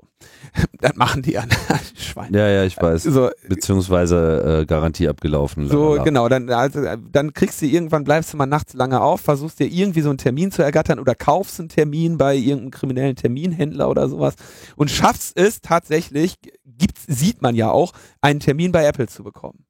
Völlig unmöglich, aber gesetzt den Fall. So. Die Antwort, die du bekämst, wäre, das kostet, weiß ich nicht, so viel wie drei neue iPhones oder sowas. Ne? Also typischen Reparaturkosten. so. Also gehst du zu dem äh, Third-Party-Reparateur deiner Wahl, der diesen Knopf, der irgendwie 2,90 Euro kostet, ähm, bestellt und dir für 8,90 Euro verkauft und für, weiß ich, für 40 Euro da rein, reinklemmt. Ja? Dann hast du eine nicht autorisierte Reparatur deines Telefons vorgenommen, hattest aber den Vorteil, dass A, jemand Zeit hatte, um die Reparatur tatsächlich durchzuführen. B, das Telefon wieder funktioniert mit einer Einschränkung. Touch ID ist weg. Weil Apple sich natürlich gegen ähm, die Manipulation des Touch ID-Sensors wehren möchte. Und das ist sehr gut, dass sie das tun. Weil einer der möglichen Angriffe wäre ja auch, ja, es ist in den Fingerabdrücken ist natürlich viel Entropie, aber nicht so viel. Ähm, einer der möglichen Angriffe wäre, du ziehst diesen Fingerabdrucksensor ab, steckst einen anderen dran und machst quasi so einen Brute Force Angriff auf den Fingerabdrucksensor, ja, mhm. sendest da irgendwie komische andere Signale hin oder sowas. Und deswegen sagen sie, okay, die Secure Enclave erkennt im Prinzip, ob an ihr hardwaremäßig manipuliert wurde. Und jetzt sind sie auf die dumme Idee gekommen, die Funktionalität danach nicht oder den Schutz danach nach dem Einbau eines solchen manipulierten, nicht original von Apple eingebauten Fingerabdrucksensors weiterhin zu funktionieren, haben sie dem Gerät genommen. Nee, sorry, also sie haben ein Software-Update gesch geschoben und danach hat die Secure Enclave erkannt, dass sie einen kaputten oder einen nicht autorisierten Knopf aus dubioser Quelle hat und hat dann die Arbeit verweigert. Und diese Geräte sind nicht mehr angegangen, sondern haben gesagt, Fehler 53. Du, herzlichen Glückwunsch, du hast nun ein äh, Paperweight. Ja, kannst du irgendwie auf Papier legen, fliegt dann nicht weg. Ist auch eine coole Funktion. Vielleicht nicht die, zu deren Zweck du das Telefon gekauft hast, aber das ist die einzig verbleibende Funktion. Mhm. Oder ein Türkeil vielleicht bei manchen Wohnungen. So. Und hat den Leuten quasi remote diese Telefone gebrickt. Gab einen riesigen Aufstand. Ähm, und wie gesagt, ich finde eigentlich so eine Hardware Integrity Protection keine unkluge Maßnahme. Aber die quasi nachher mit einem Update da reinzuschicken, ist natürlich ein Problem, weil du, weil die Kunden ja funktionierende Telefone hatten und Apple die denen wahrscheinlich wissentlich remote kaputt gemacht hat. Gab einen riesen Aufstand, vor allem weil es eben in diesem Zusammenhang, weil es nachher gemacht wurde, Und nicht gleich während der Reparatur. nicht gleich schon immer so war, eben keine, äh, nicht als äh, Hardware-Integritätsschutzmaßnahme öffentlich erklärt werden kann, sondern eben als eine bösartige Maßnahme gegen Third-Party-Reparaturen von Geräten, die man sonst gar nicht reparieren kann, weil man keinen Termin kriegt in dem scheiß Apple Store. Hm. Ähm, Ich hatte gerade einen diese Woche. Ja, so aber nebenbei. weißt du, ich, ich, ich, was ich den Leuten öfter erklären muss, ne, das ist auch soweit. Dann sagen die, ja, kommst du Mittwoch 10 Uhr? Ich arbeite tagsüber. Völlig verrückt. Lassen wir das mit diesem Apple. Die Geschichte ist noch nicht zu Ende. Die erzähle ich, wenn es zu Ende ist. Ja. Welche Geschichte ist jetzt nicht zu Ende? Deine jetzt? Ä- Apple Store. Apple Store. Hör mir nee, auf nee. mit dem Apple Store. Nee, Also nee. äh, ist wirklich eine Katastrophe. Ähm, die, man muss halt mal so sehen. Peak Apple zeichnet sich gerade dadurch aus, dass diese Dinger so viel kaputt gehen, dass du noch nicht mal mehr einen Termin kriegst, um die reparieren zu können. So viel zur Qualität bei Apple. So, aber okay, Error 53, Apple hat dieses ähm, hat diese Sperre wieder ausgebaut. Und das sind beides Updates, die äh, das iOS betreffen und die Secure Enclave. Also Apple ist in der Lage, ein solches Update zu machen, weigert sich aber nun. Ähm, Tim Cook schreibt ähm, in einem öffentlichen Brief, Specifically, the FBI wants us to make a new version of the iPhone operating system, circumventing several important security features, and install it on an iPhone recovered during the investigation. In the wrong hands, this software, which does not exist today, would have the potential to unlock unlock any iPhone in someone's physical possession. Also Apple sagt nein. Und das, obwohl, ja, muss man auch sagen, in diesem, in dieser, äh, in diesem Urteil quasi ja schon drin steht, ähm, das Device kann bei, äh, die Firmware kann auf das spezifische Device, an das, an, den, an das spezifische Device gebunden sein und es ist in Ordnung, wenn das Telefon bei Apple bleibt, damit F, I, das FBI damit nicht abmarschiert. Das heißt, Tim Cook lehnt sich hier sehr weit aus dem Fenster und das ist natürlich schön. Notabene, in der Vergangenheit haben sie es getan. Das ist, denke ich, auch der in interessante und wichtige Punkt hier. Sie haben dem FBI routinemäßig bei solchen, bei genau solchen Eingriffen geholfen und sagen jetzt, sie werden es nicht Mehr tun. mehr tun. Das ist eine, und das noch dazu im, bei einem, ähm, bei einem Fall, wo es um einen Terrorakt geht, ähm, wo natürlich die- alle Sympathie der amerikanischen, In äh, Kalifornien. der, der Donald Trump, ähm, alle Sympathie beim FBI ist. Ja, also das äh, Tim Cook ist hier, das ist wirklich ein ein ähm, bold Move und ich weiß nicht genau, wie gut ähm, Apple sich dagegen, also es kann sein, dass es, dass sie irgendwann halt höchstrichterlich dazu verdonnert werden, dieses iPhone zu unlocken. Ähm, das wird also jetzt mit Anwälten weitergehen.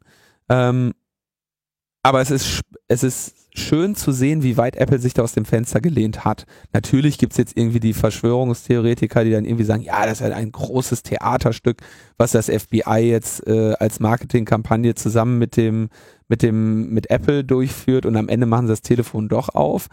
Da wäre ich vorsichtig. Also ins, ich meine, dieser Tim Cook hat seine komplette Glaubwürdigkeit und die des wertvollsten Unternehmens der Welt in die Waagschale geworfen, in einem Fall, wo die öffentliche Wahrnehmung relativ bitter gegen ihn zu stehen droht.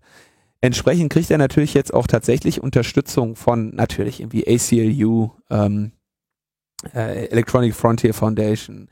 Sogar äh, irgendwie Google und Facebook und so stellen sich da jetzt langsam hinter. Äh, das ist jetzt echt der. Sehr langsam, ja.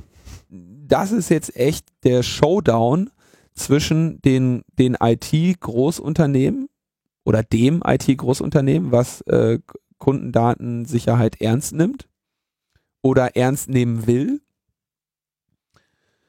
Und ähm, dem FBI beziehungsweise dem Staat.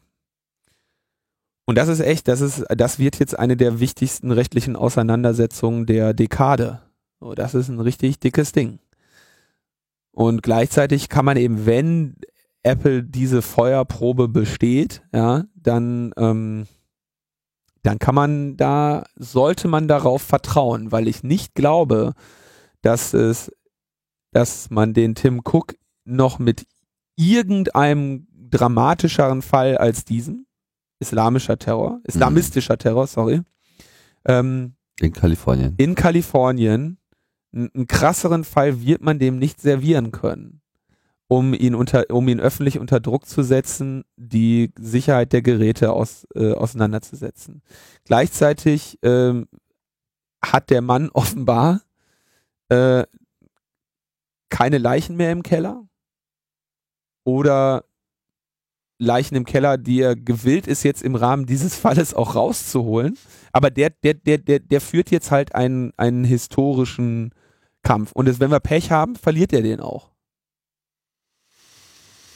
Ja, also steigerungsfähig äh, wäre das noch. Mir würden noch mal ein paar Szenarien einfallen, wo sie sozusagen noch mehr unter Druck äh, geraten äh, könnten, weil äh, wie du schon sagtest, die Attentäter sind äh, tot. Der Fall ist sozusagen als solcher vorbei. Ja, wenn man jetzt mal so mehr 24-mäßig darüber nachdenkt, dann äh, würde man sich natürlich so ein Szenario vorstellen mit, hier ist ein Telefon und auf diesem Telefon sind äh, Informationen und wenn diese Informationen innerhalb von 48 Stunden nicht vorliegen, dann passiert X und Kinder sterben und, weißt du? Kitas werden äh, in die Luft gejagt etc. Ja. So, ne? Also steigerungsfähig ist das sicherlich noch. Davon unabhängig stimme ich dir äh, zu. Ich meine, es ist ja jetzt auch sozusagen nicht nichts Neues. Also Tim Cook ähm, hat jetzt schon seit na ungefähr seit einem Jahr eine relativ öffentliche Debatte angestoßen und im Prinzip sich äh, eigentlich auch am laufenden Meter wiederholt. Ja, ja. Auch mehrfach darauf hingewiesen, dass sie ja äh, andere Eigenschaften ihres Betriebssystems dahingehend entwickelt haben, dass sie eben vor allem überhaupt nicht mehr an diese Informationen herankommen können. Wir hatten das hier auch, glaube ich, schon ein paar Mal äh, besprochen, so mit iMessage und dieser gerätespezifischen Verschlüsselung. Das hat alles nochmal eine andere Dimension in dem Moment, wo die Cloud-Stores, in dem Fall halt iCloud, äh, dazukommen weil da ist das dann eben nicht im Gerät.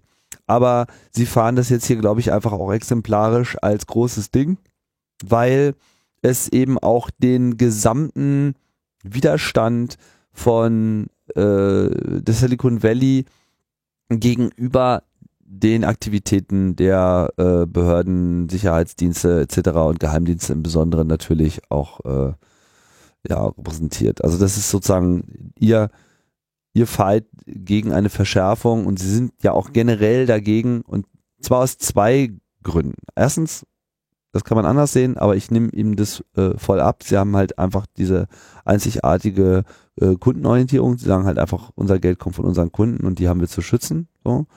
Und das andere ist natürlich auch eine darüber hinaus äh, gehende freiheitliche Sicht der Dinge, die sie ja äh, Tim, Tim Cook ganz klar äh, vertritt, dass er halt einfach auch diesen ganzen Überwachungsmumpitz selbst wenig abgewinnen kann. Und, äh, Entschuldigung, und natürlich, das muss ich noch hinzufügen, dass es für diese gesamte Branche natürlich auch ein finanzieller Aspekt ist, weil sie verlieren im Rahmen dieser ganzen NSA-Debatte in den letzten Jahren natürlich viel Vertrauen. Auf der einen Seite eben auch konkret äh, Kunden, Cloud, wir hatten das jetzt hier gerade mit Dropbox und so weiter letzte Woche, nicht wahr, die also jetzt alle reagieren müssen und das ist ja letzten Endes nichts anderes als eine Folge der ganzen Snowden-Geschichte. Ungefähr, also so, so formuliert er das natürlich dann auch, ne? er sagt dann so, also erstens sagt er, dass die Regierung nahelegt, es wäre möglich, das nur spezifisch für ein Telefon zu machen und auch nur einmal zu benutzen, aber das stimmt einfach nicht. Wenn diese Technik einmal gebaut wird, könnte sie immer wieder verwendet werden und auf jede Anzahl von Geräten und das wird natürlich dann auch gemacht werden. Ne? Hm. Ähm, sagt er, es wäre in der physikalischen Welt wäre das das Äquivalent eines Master Keys für alle Türen. Ähm, keiner würde das akzeptabel finden. Dann sagt er, wir werden hier gefragt, unsere eigenen Nutzer zu hacken und Jahrzehnte des, Secur des, des Sicherheitsfortschritts zum Schutz unserer Customer zu unterwandern. Die gleichen Ingenieure, die ähm, das iPhone über die vielen Jahre immer sicherer gemacht haben, würden jetzt ähm, von der Regierung gezwungen werden, äh, das aktiv zu schwächen. Und ähm, bringt, glaube ich, auch noch, ich weiß nicht, ob er es war oder an anderen Stellen natürlich auch das Argument eingebracht wurde, wenn wir das jetzt einmal für die Amerikaner machen, dann weißt du, dass demnächst äh, in anderen Ländern äh, die auch kommen werden mit, mit den gleichen Urteilen. Ja? Ähm, tja, also es wird ein, es wird ein, ein schöner Kampf werden. Eine interessante Side Note ist, John McAfee hat sich auch noch dazu geäußert.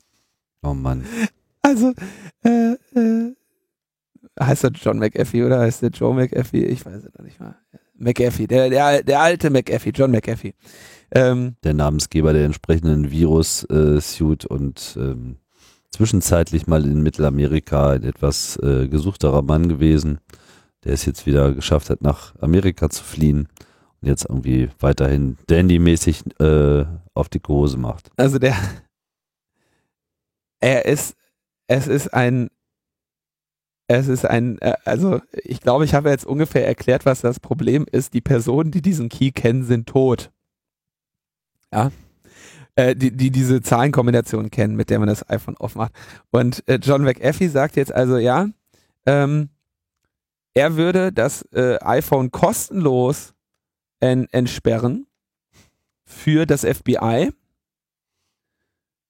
mit seinem Team das FBI solle sein, äh, solle sein Angebot annehmen, dann bräuchten sie nämlich Apple nicht nach, nach einer Backdoor für das Produkt fragen und alles wäre gut.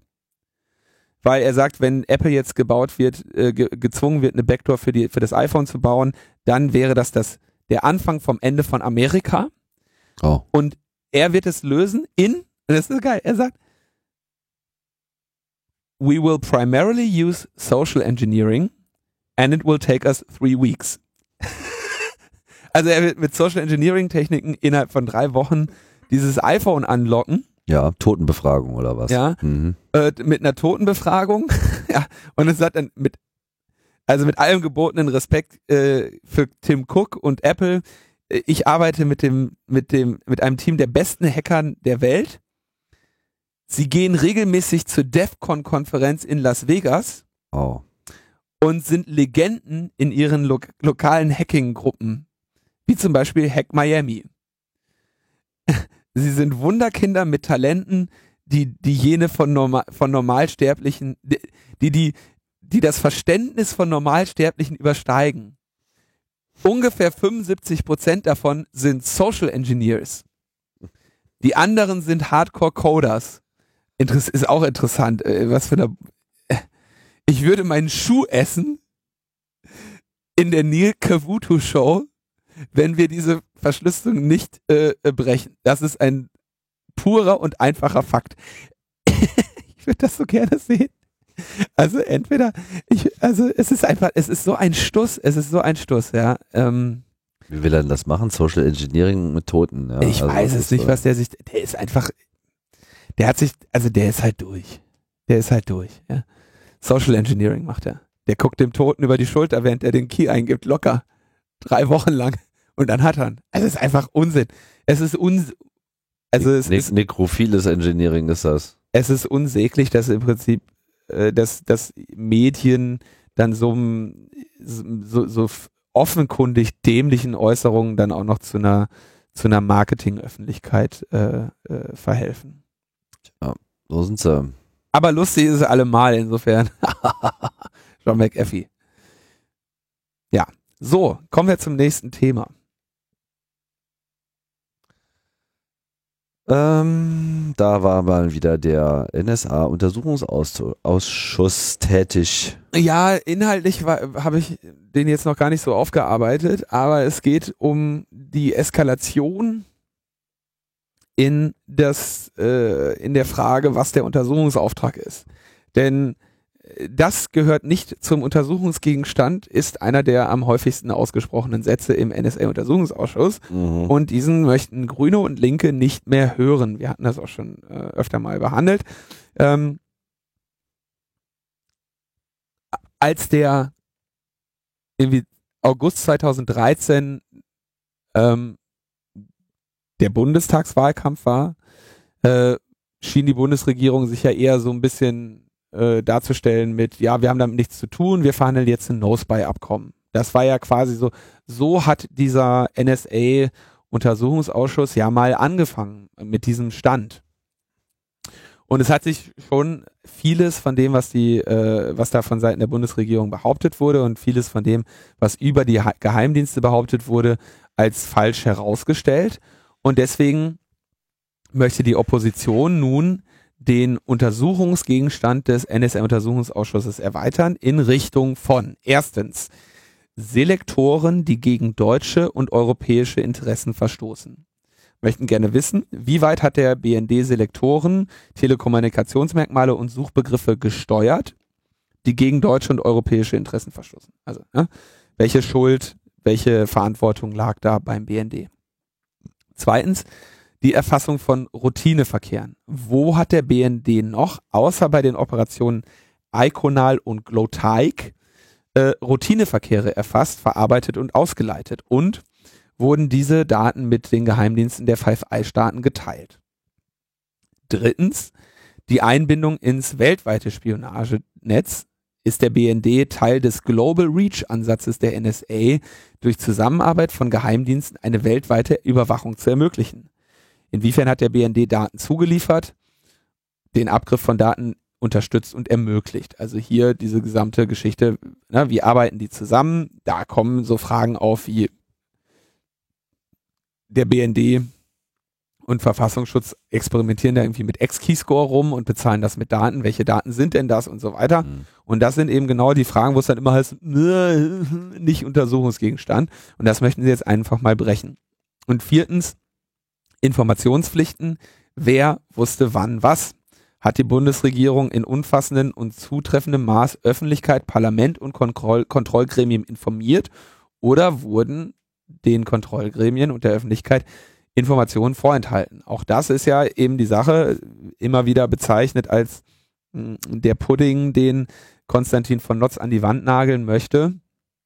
Was, ne, was kann dieser Untersuchungsausschuss äh, herausfinden über das Verhalten, über die Verstrickungen der deutschen Geheimdienste.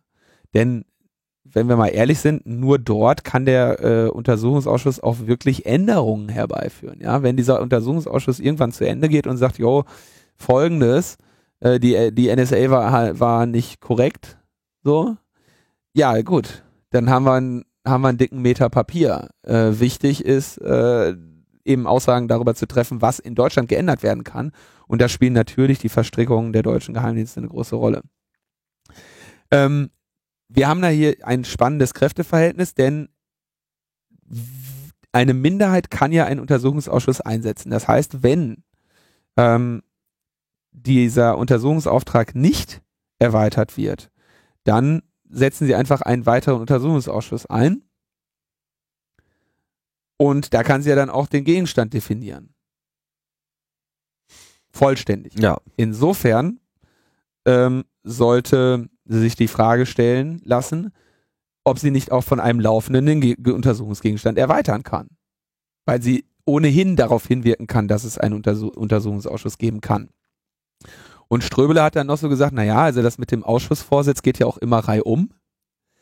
Und ähm, im Moment können sie sich ja glücklich schätzen, dass sie immerhin noch einen CDU-Mann im Vorsitz haben. Aber wie gesagt, Ausschussvorsitz geht drei um. Martin Delius von der Piratenpartei kann ein Lied von singen.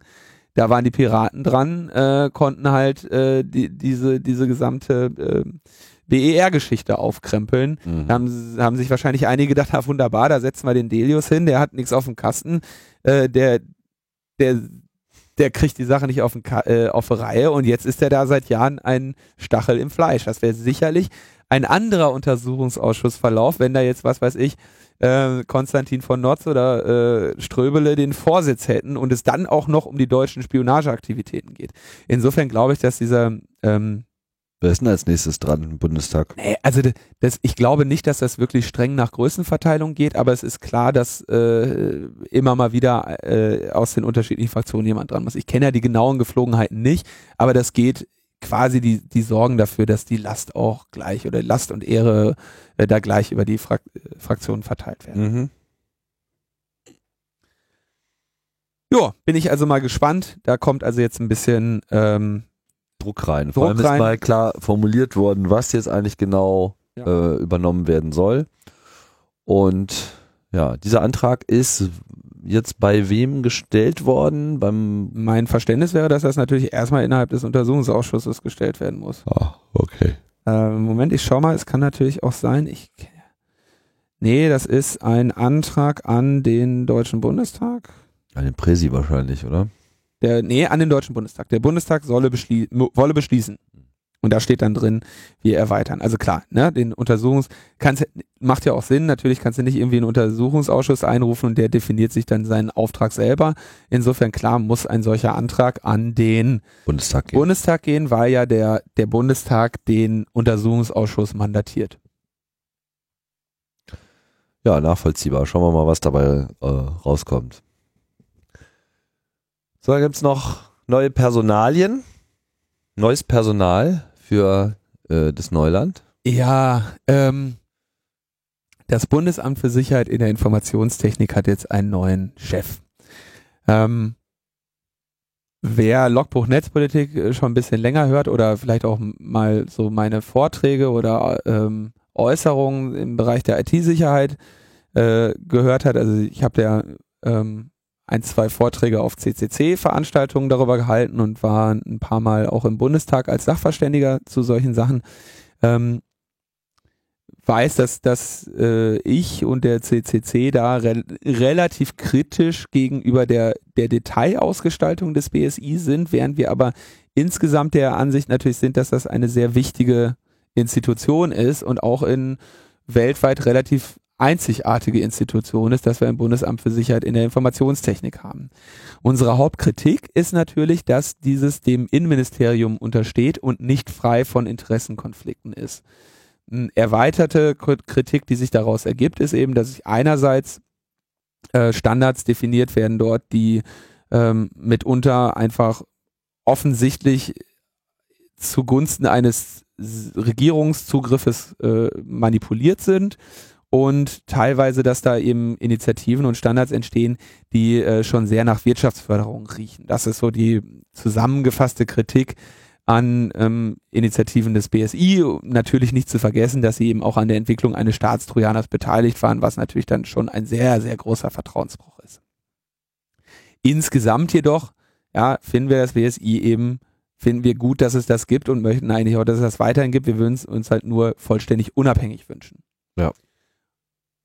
So, jetzt war das BSI bisher immer eher eine technische, ja, ich sag mal, ein Punkt technischer Kompetenz, der dann irgendwie nochmal eben in der Diskussion mit dem, äh, mit dem übergeordneten Bundesinnenministerium vielleicht ein bisschen gelenkt wurde. Aber die vorherigen BSI-Chefs, vier Stück gab es bisher, waren Physiker, Mathematiker, Kryptologen, also Leute, die aus der Technik kommen, die technischen Sachverstand äh, da äh, vereint haben. Und ähm, der neue BSI-Chef Arne Schönbohm, der jetzt am 18. äh, Februar gestern seinen Dienst angetreten hat, ähm, ist eher so ein Betriebswirtschaftler und Lobbyist. Ähm, Der ehemalige Vorsitzende des Vereins Cybersicherheitsrat Deutschland e.V. nicht zu verwechseln mit dem Nationalen Cybersicherheitsrat. Also der, der Cybersicherheitsrat ist ein, ein Verein, der Unternehmen, Behörden und politische Entscheidungsträger im Bereich Cybersicherheit beraten, will und im Kampf gegen die Cyberkriminalität stärken möchte. Ja, das war also der Cybersicherheitsrat und der wurde irgendwie gegründet nach dem Nationalen Cybersicherheitsrat und im Bundesinnenministerium war man nicht besonders happy, äh, dass, dass er da irgendwie einen Konflikt, äh, dass er da einen Namenskonflikt ähm, ähm, hervorgebracht hat. Ähm, er ist Sohn eines ehemaligen Bundeswehrgenerals, nämlich Jörg Schon, Schönbohm, der irgendwie in der Berliner CDU äh, seine Geschichte hat, war eine Zeit lang bei EADS als Manager. Ähm, EADS European äh, EADS Defense Systems, European Airbus Defense Systems oder was? Äh, Aerospace, warte mal, was heißt das? European Aeronautic, Aeronautic Defense and Space Company. So rum. Ja, also äh, Rüstungs, Rüstungsindustrie. Und Raumfahrt. Ja, auch Raumfahrt. Ähm, und war eben jetzt so die letzten Jahre unterwegs in, mit seinem Cybersicherheitsrat als Lobbyist der Rüstungs- und IT-Wirtschaft. Ähm, das Inter das IT-Sicherheitsgesetz hat er äh, als zu lasch kritisiert. Er wollte mehr Geld und mehr Kompetenzen für das BSI haben. Also so ein typischer, also sage ich mal, es gibt in dieser ganzen IT-Sicherheitsgeschichte einen relativ großen, eine große, will man es jetzt Glaubens- oder Wirtschaftsschule nennen, äh, die sich dafür aussprechen, ähm, quasi zentrale äh, Regierungskompetenz über dieses Thema zu erheben. Ne? Daten dort, Daten zentral zu sammeln, die Verteidigung zentral zu regeln, Sicherheitsexperten äh, zentral zu regeln und ähm, dieses gesamte Feld der IT-Sicherheit quasi nach militärischen ähm, Prinzipien äh, auch zu strukturieren. Und äh, da ist er äh, ein großer Freund von. Weiterhin Mitglied im Förderkreis Heer, einem Lobbyverband der Rüstungswirtschaft und in der Deutschen Gesellschaft für Wehrtechnik. Ne? Also so, so ein, ja, so ein Rüstungs-Cyber-Typ. Ja? Hm und ähm, momentan eben äh, Vorstand eines IT-Security-Beratungsunternehmens. Nun, wie gesagt, die Wirtschaftsförderungsmaßnahmen des BSI haben wir ja schon oft genug kritisiert und mit dieser neuen Ausrichtung, mit dieser, äh, mit dieser Person wird da eben ein, ein relativ anderer Cyberwind wehen, ja, nämlich eben der einer ja, zentralisierten, militärischen und wirtschaftsnahen Ausrichtung, die wir im Übrigen aus den USA kennen. Ja, da ist genau ein derartiger äh, Zeitgeist herrscht da in diesem ganzen äh, IT-Sicherheits- und Cyber-Bereich, äh, wo ne, ne nationale Kompetenzen gebündelt werden, wo äh, Staat und Militär die zentralen Auftraggeber in diesem Bereich sind, diesen Markt ähm, unterhalten und das heißt natürlich, wenn sie ihn unterhalten und finanzieren, heißt das natürlich auch, dass sie seine Ausrichtung bestimmen. Ne? Also wenn es keine anderen Auftraggeber gibt, dann äh, unterwirft sich der gesamte Markt den Interessen dieses einen Auftraggebers. Und äh, aus dieser äh, strategischen Schule kommt eben auch der gute Herr Schönbohm. Ähm, Konstanze Kurz ähm, äh, wird äh, breit zitiert mit der Äußerung, dass Anne Schönbohm hinter vorgehaltener Hand als äh, Cyberclown verspottet wird. Ähm, also es gibt grobe, äh, grobe Zweifel an der an der Unabhängigkeit und Eignung dieser Person, die eben in, in derartigen wirtschaftlichen äh, Hintergrund hat. Mm, um dann Gegengewicht zuzuhaben, muss ich natürlich auch sagen, man möchte natürlich auch Leute mit Erfahrung in diesem Bereich haben. Also man möchte eben natürlich technischen, technische Kompetenz und äh, so haben. Das heißt, jemand, der in der IT-Sicherheit arbeitet, disqualifiziert sich nicht grundsätzlich. Aber ähm, jemand, der eben seit Jahren da lobbyistisch tätig ist und eben da auf politische Ausrichtungen nach konventionell militärischen und wirtschaftsnahen äh, Prinzipien drängt, wird im Zweifelsfall da einen ganz anderen Wind wehen lassen in diesem BSI. Und da kann man um die weitere, Un also für die Unabhängigkeit dieser Behörde ist da jetzt wahrscheinlich kein entscheidender Schritt getan worden. Also zumindest ist es nicht so, dass jetzt hier irgendjemand berufen worden wäre, der in dieser äh, gesamten Szene einen besonderen äh, Ruf genießt und irgendwie ausgleichend und von allen Seiten als äh, halbwegs identisch kompetent ähm, angesehen wird, sondern man bedient sich hier, wie soll ich sagen, gesellschaftlicher Quellen, wie wir das jetzt auch schon äh, gesehen haben mit äh, Dieter Gorni und äh, Ja. Oh, äh, ja, also wo, einfach Leute aus, aus Bereichen geholt werden, die nicht unbedingt politische Bereiche sind im eigentlichen Sinne, sondern einfach sehr stark von Interessenvertretung geprägt sind. So und von also sozusagen der, der Vertretung der Interessen einiger weniger geprägt ist. Gut, letztlich muss man sehen, was jetzt äh, hierbei rauskommt. Jedem muss auch die Gelegenheit gegeben äh, äh, werden, so eine Rolle auch anzunehmen. Gab es auch sicherlich äh, Gegenspeile, Gegens Gegenbeispiele, wo Leute so eine Rolle angenommen haben und dann irgendwie ganz anders aufgetreten sind, als man das vielleicht erwartet hat. Das zeichnet sich jetzt hier vielleicht für uns nicht unbedingt ab, aber draufhauen kann man da immer noch. Ich, deswegen würde ich das jetzt, ich, ich würde das Pferd jetzt nicht aufsatteln von Seiten, ja, der, äh, der ist in diesen Vereinen, der wird zu deren Gunsten handeln aufgrund von Seilschaften. Ich denke, das kannst du allein schon darüber festmachen, die Vereine, in denen er sich da so engagiert hat und so, die stehen eben für ein gewisses Mindset. Und dieses Mindset wird dieser Mann haben. Ja. Das wird er auch in, sein, in dieser Position vertreten. Und deswegen ist auch eine politische Entscheidung, ihn in diese Stelle äh, zu heben. Ich halte das jetzt nicht für die, ähm, für die beste Entscheidung. Aber ich bin da auch äh, gespannt, wie es weitergeht. So, Ein Nachsatz noch.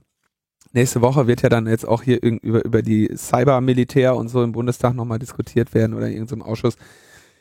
Das sind eben, das ist das, was ich meine. So, das ist hier eine, das ist eine, eine Basar, Bas, eine, eine, eine grundlegende politische Ausrichtung, die hier gerade stattfindet, eben auf ne, Kampf im, in diesem gesamten Cyber, Wirtschaftsnähe, äh, militärische Nähe und so, dass äh, dieser Wind weht jetzt in dieser, in dieser, in, in, in diesem Bereich.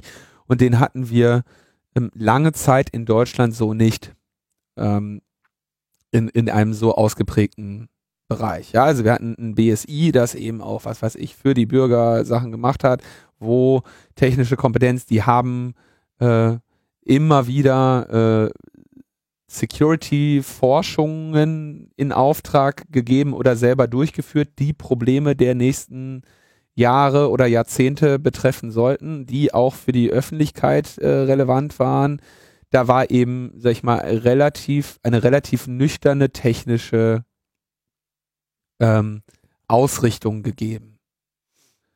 Man kann sich mal anschauen, äh, wie äh, Michael Hange äh, eben zum Beispiel auch reagiert, wenn er mit den Vorwürfen konfront mit dem Vorwurf konfrontiert wird, eben bei diesem Staatstrojaner beraten zu haben. Da siehst du einen Techniker, der sagt, ja, aber hey, hallo, ich meine, äh, ne?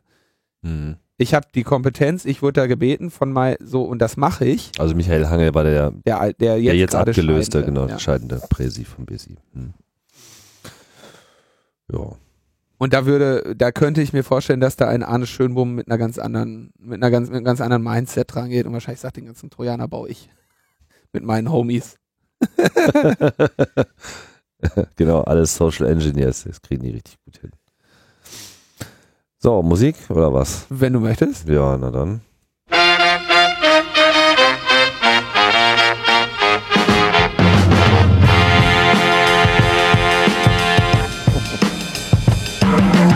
Ja, jetzt haben wir uns gar nicht darauf geeinigt, wer anfängt, deswegen mache ich das einfach mal. Ja, mach mal, mach mal, mach mal.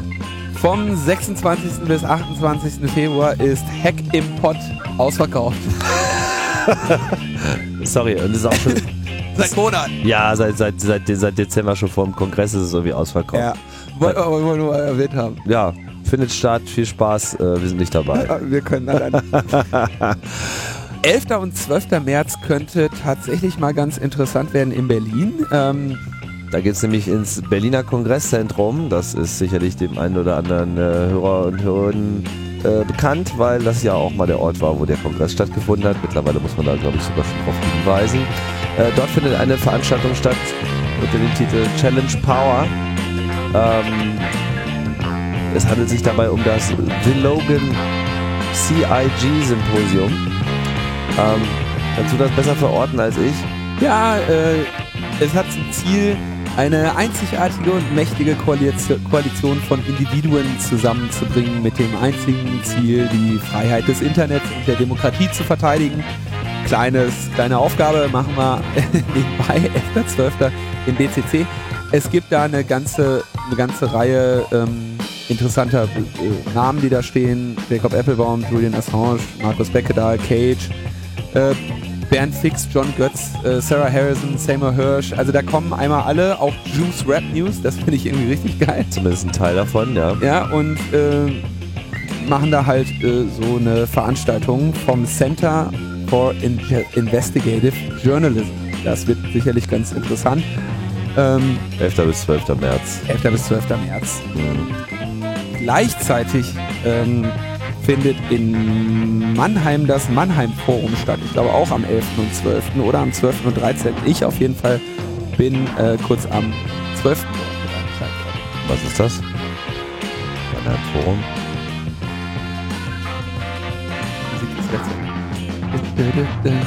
Äh, genau, das Mannheim Forum äh, wird von, ähm, glaube, von der, von der Studierendenschaft der Mannheimer Universität ausgerichtet und die machen da irgendwie einmal im Jahr so irgendwie richtig dick ein auf Konferenz und laden da irgendwie groß ein.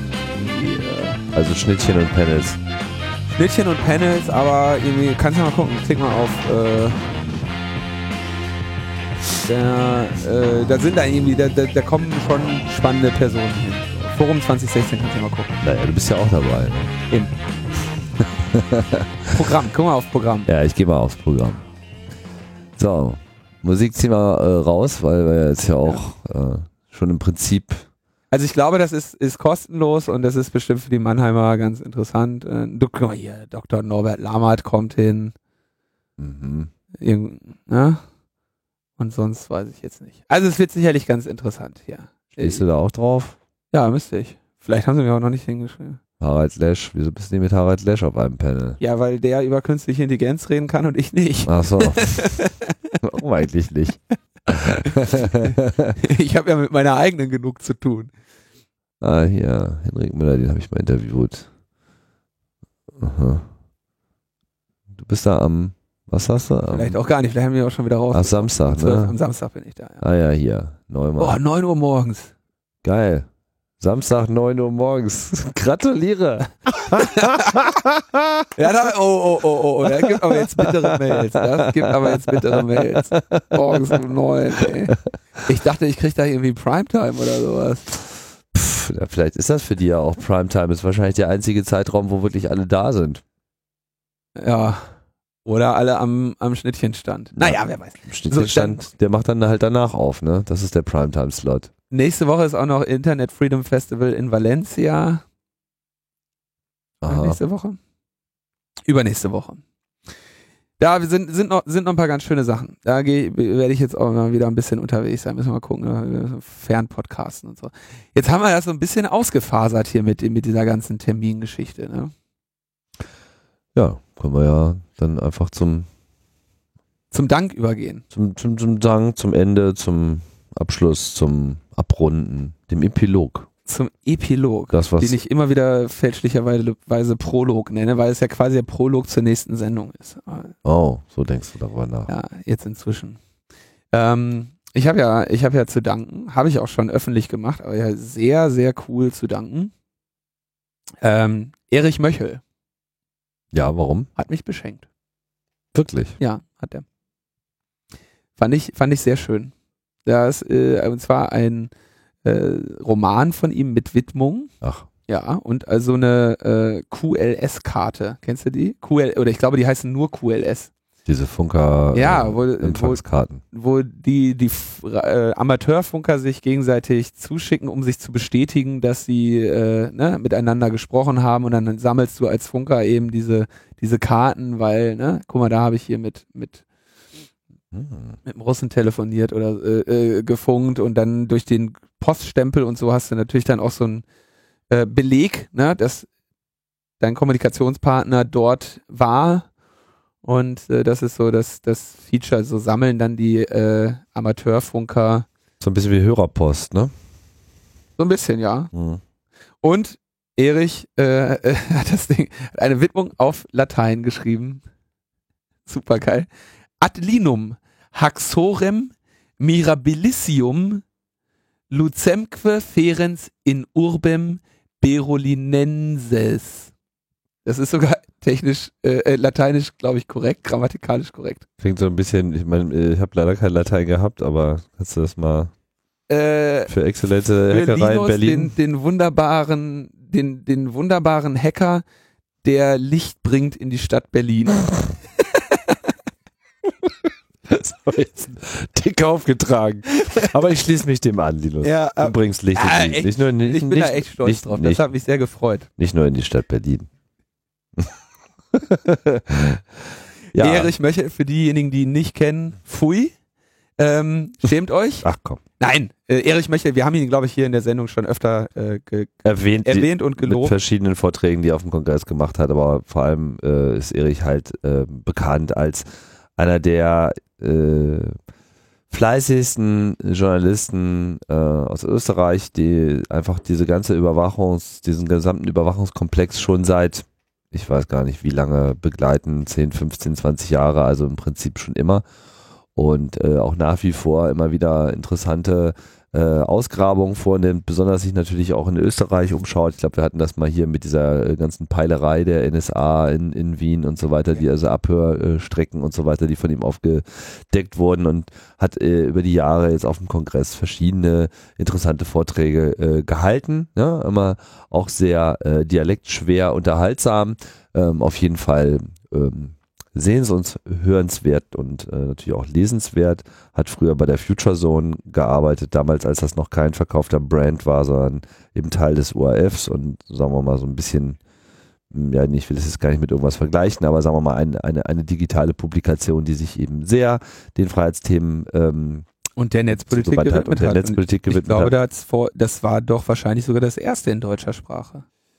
Ähm, ja, also ein Stück weit würde ich da auch so Telepolis noch sehen, aber sicherlich nicht mit dieser starken äh, Ausrichtung und Fokussierung und schon gar nicht äh, Vehemenz Ich muss mal gucken, mit wann. einem festen Reaktionsteam. Also das äh, genau. Oh ja, schön. 1998, oh, 1996. Okay, krass, ja, dann ist das äh, sogar noch früher als Future Zone gewesen.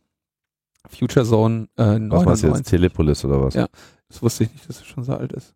Ja, Telepolis gibt's gibt's schon lange. Das ist, sagen wir mal, auch, so, äh, denke ich mal, alles äh, so ein bisschen eine ähnliche Schule. Ich meine, Telepolis ist ja Heise und auch Heise äh, ist ja nur so ein Verlag, wie wir ja wissen, dem um, umweht da ein äh, ähnliches Karma. Ja, das sind einfach äh, die Leute, die das betrieben haben, aber Erich hat's halt außerordentlich äh, erfolgreich und äh, auch mal sehr unterhaltsam. Mehrere Auszeichnungen als Investigativjournalist, Board of Advisors von Privacy International, die wir ja gerade auch erwähnt haben. Mal eben noch nebenbei äh, die Quintessenz mitbegründet, den, den österreichischen Netzverein. Ja, ich habe da, das ist schon, da bin ich jetzt stolz. Ja, bin ich stolz. Ja, während der Linus hier vor Stolz äh, zerfließt, ähm, bleibt an mir, euch äh, zu grüßen und zu danken fürs äh, Zuhören hier bei Logbuch Netzpolitik. Wir schleichen uns jetzt wieder davon und sind äh, dann nächste Woche vielleicht wieder bei euch. Ciao, ciao. Bis bald. Tschüss.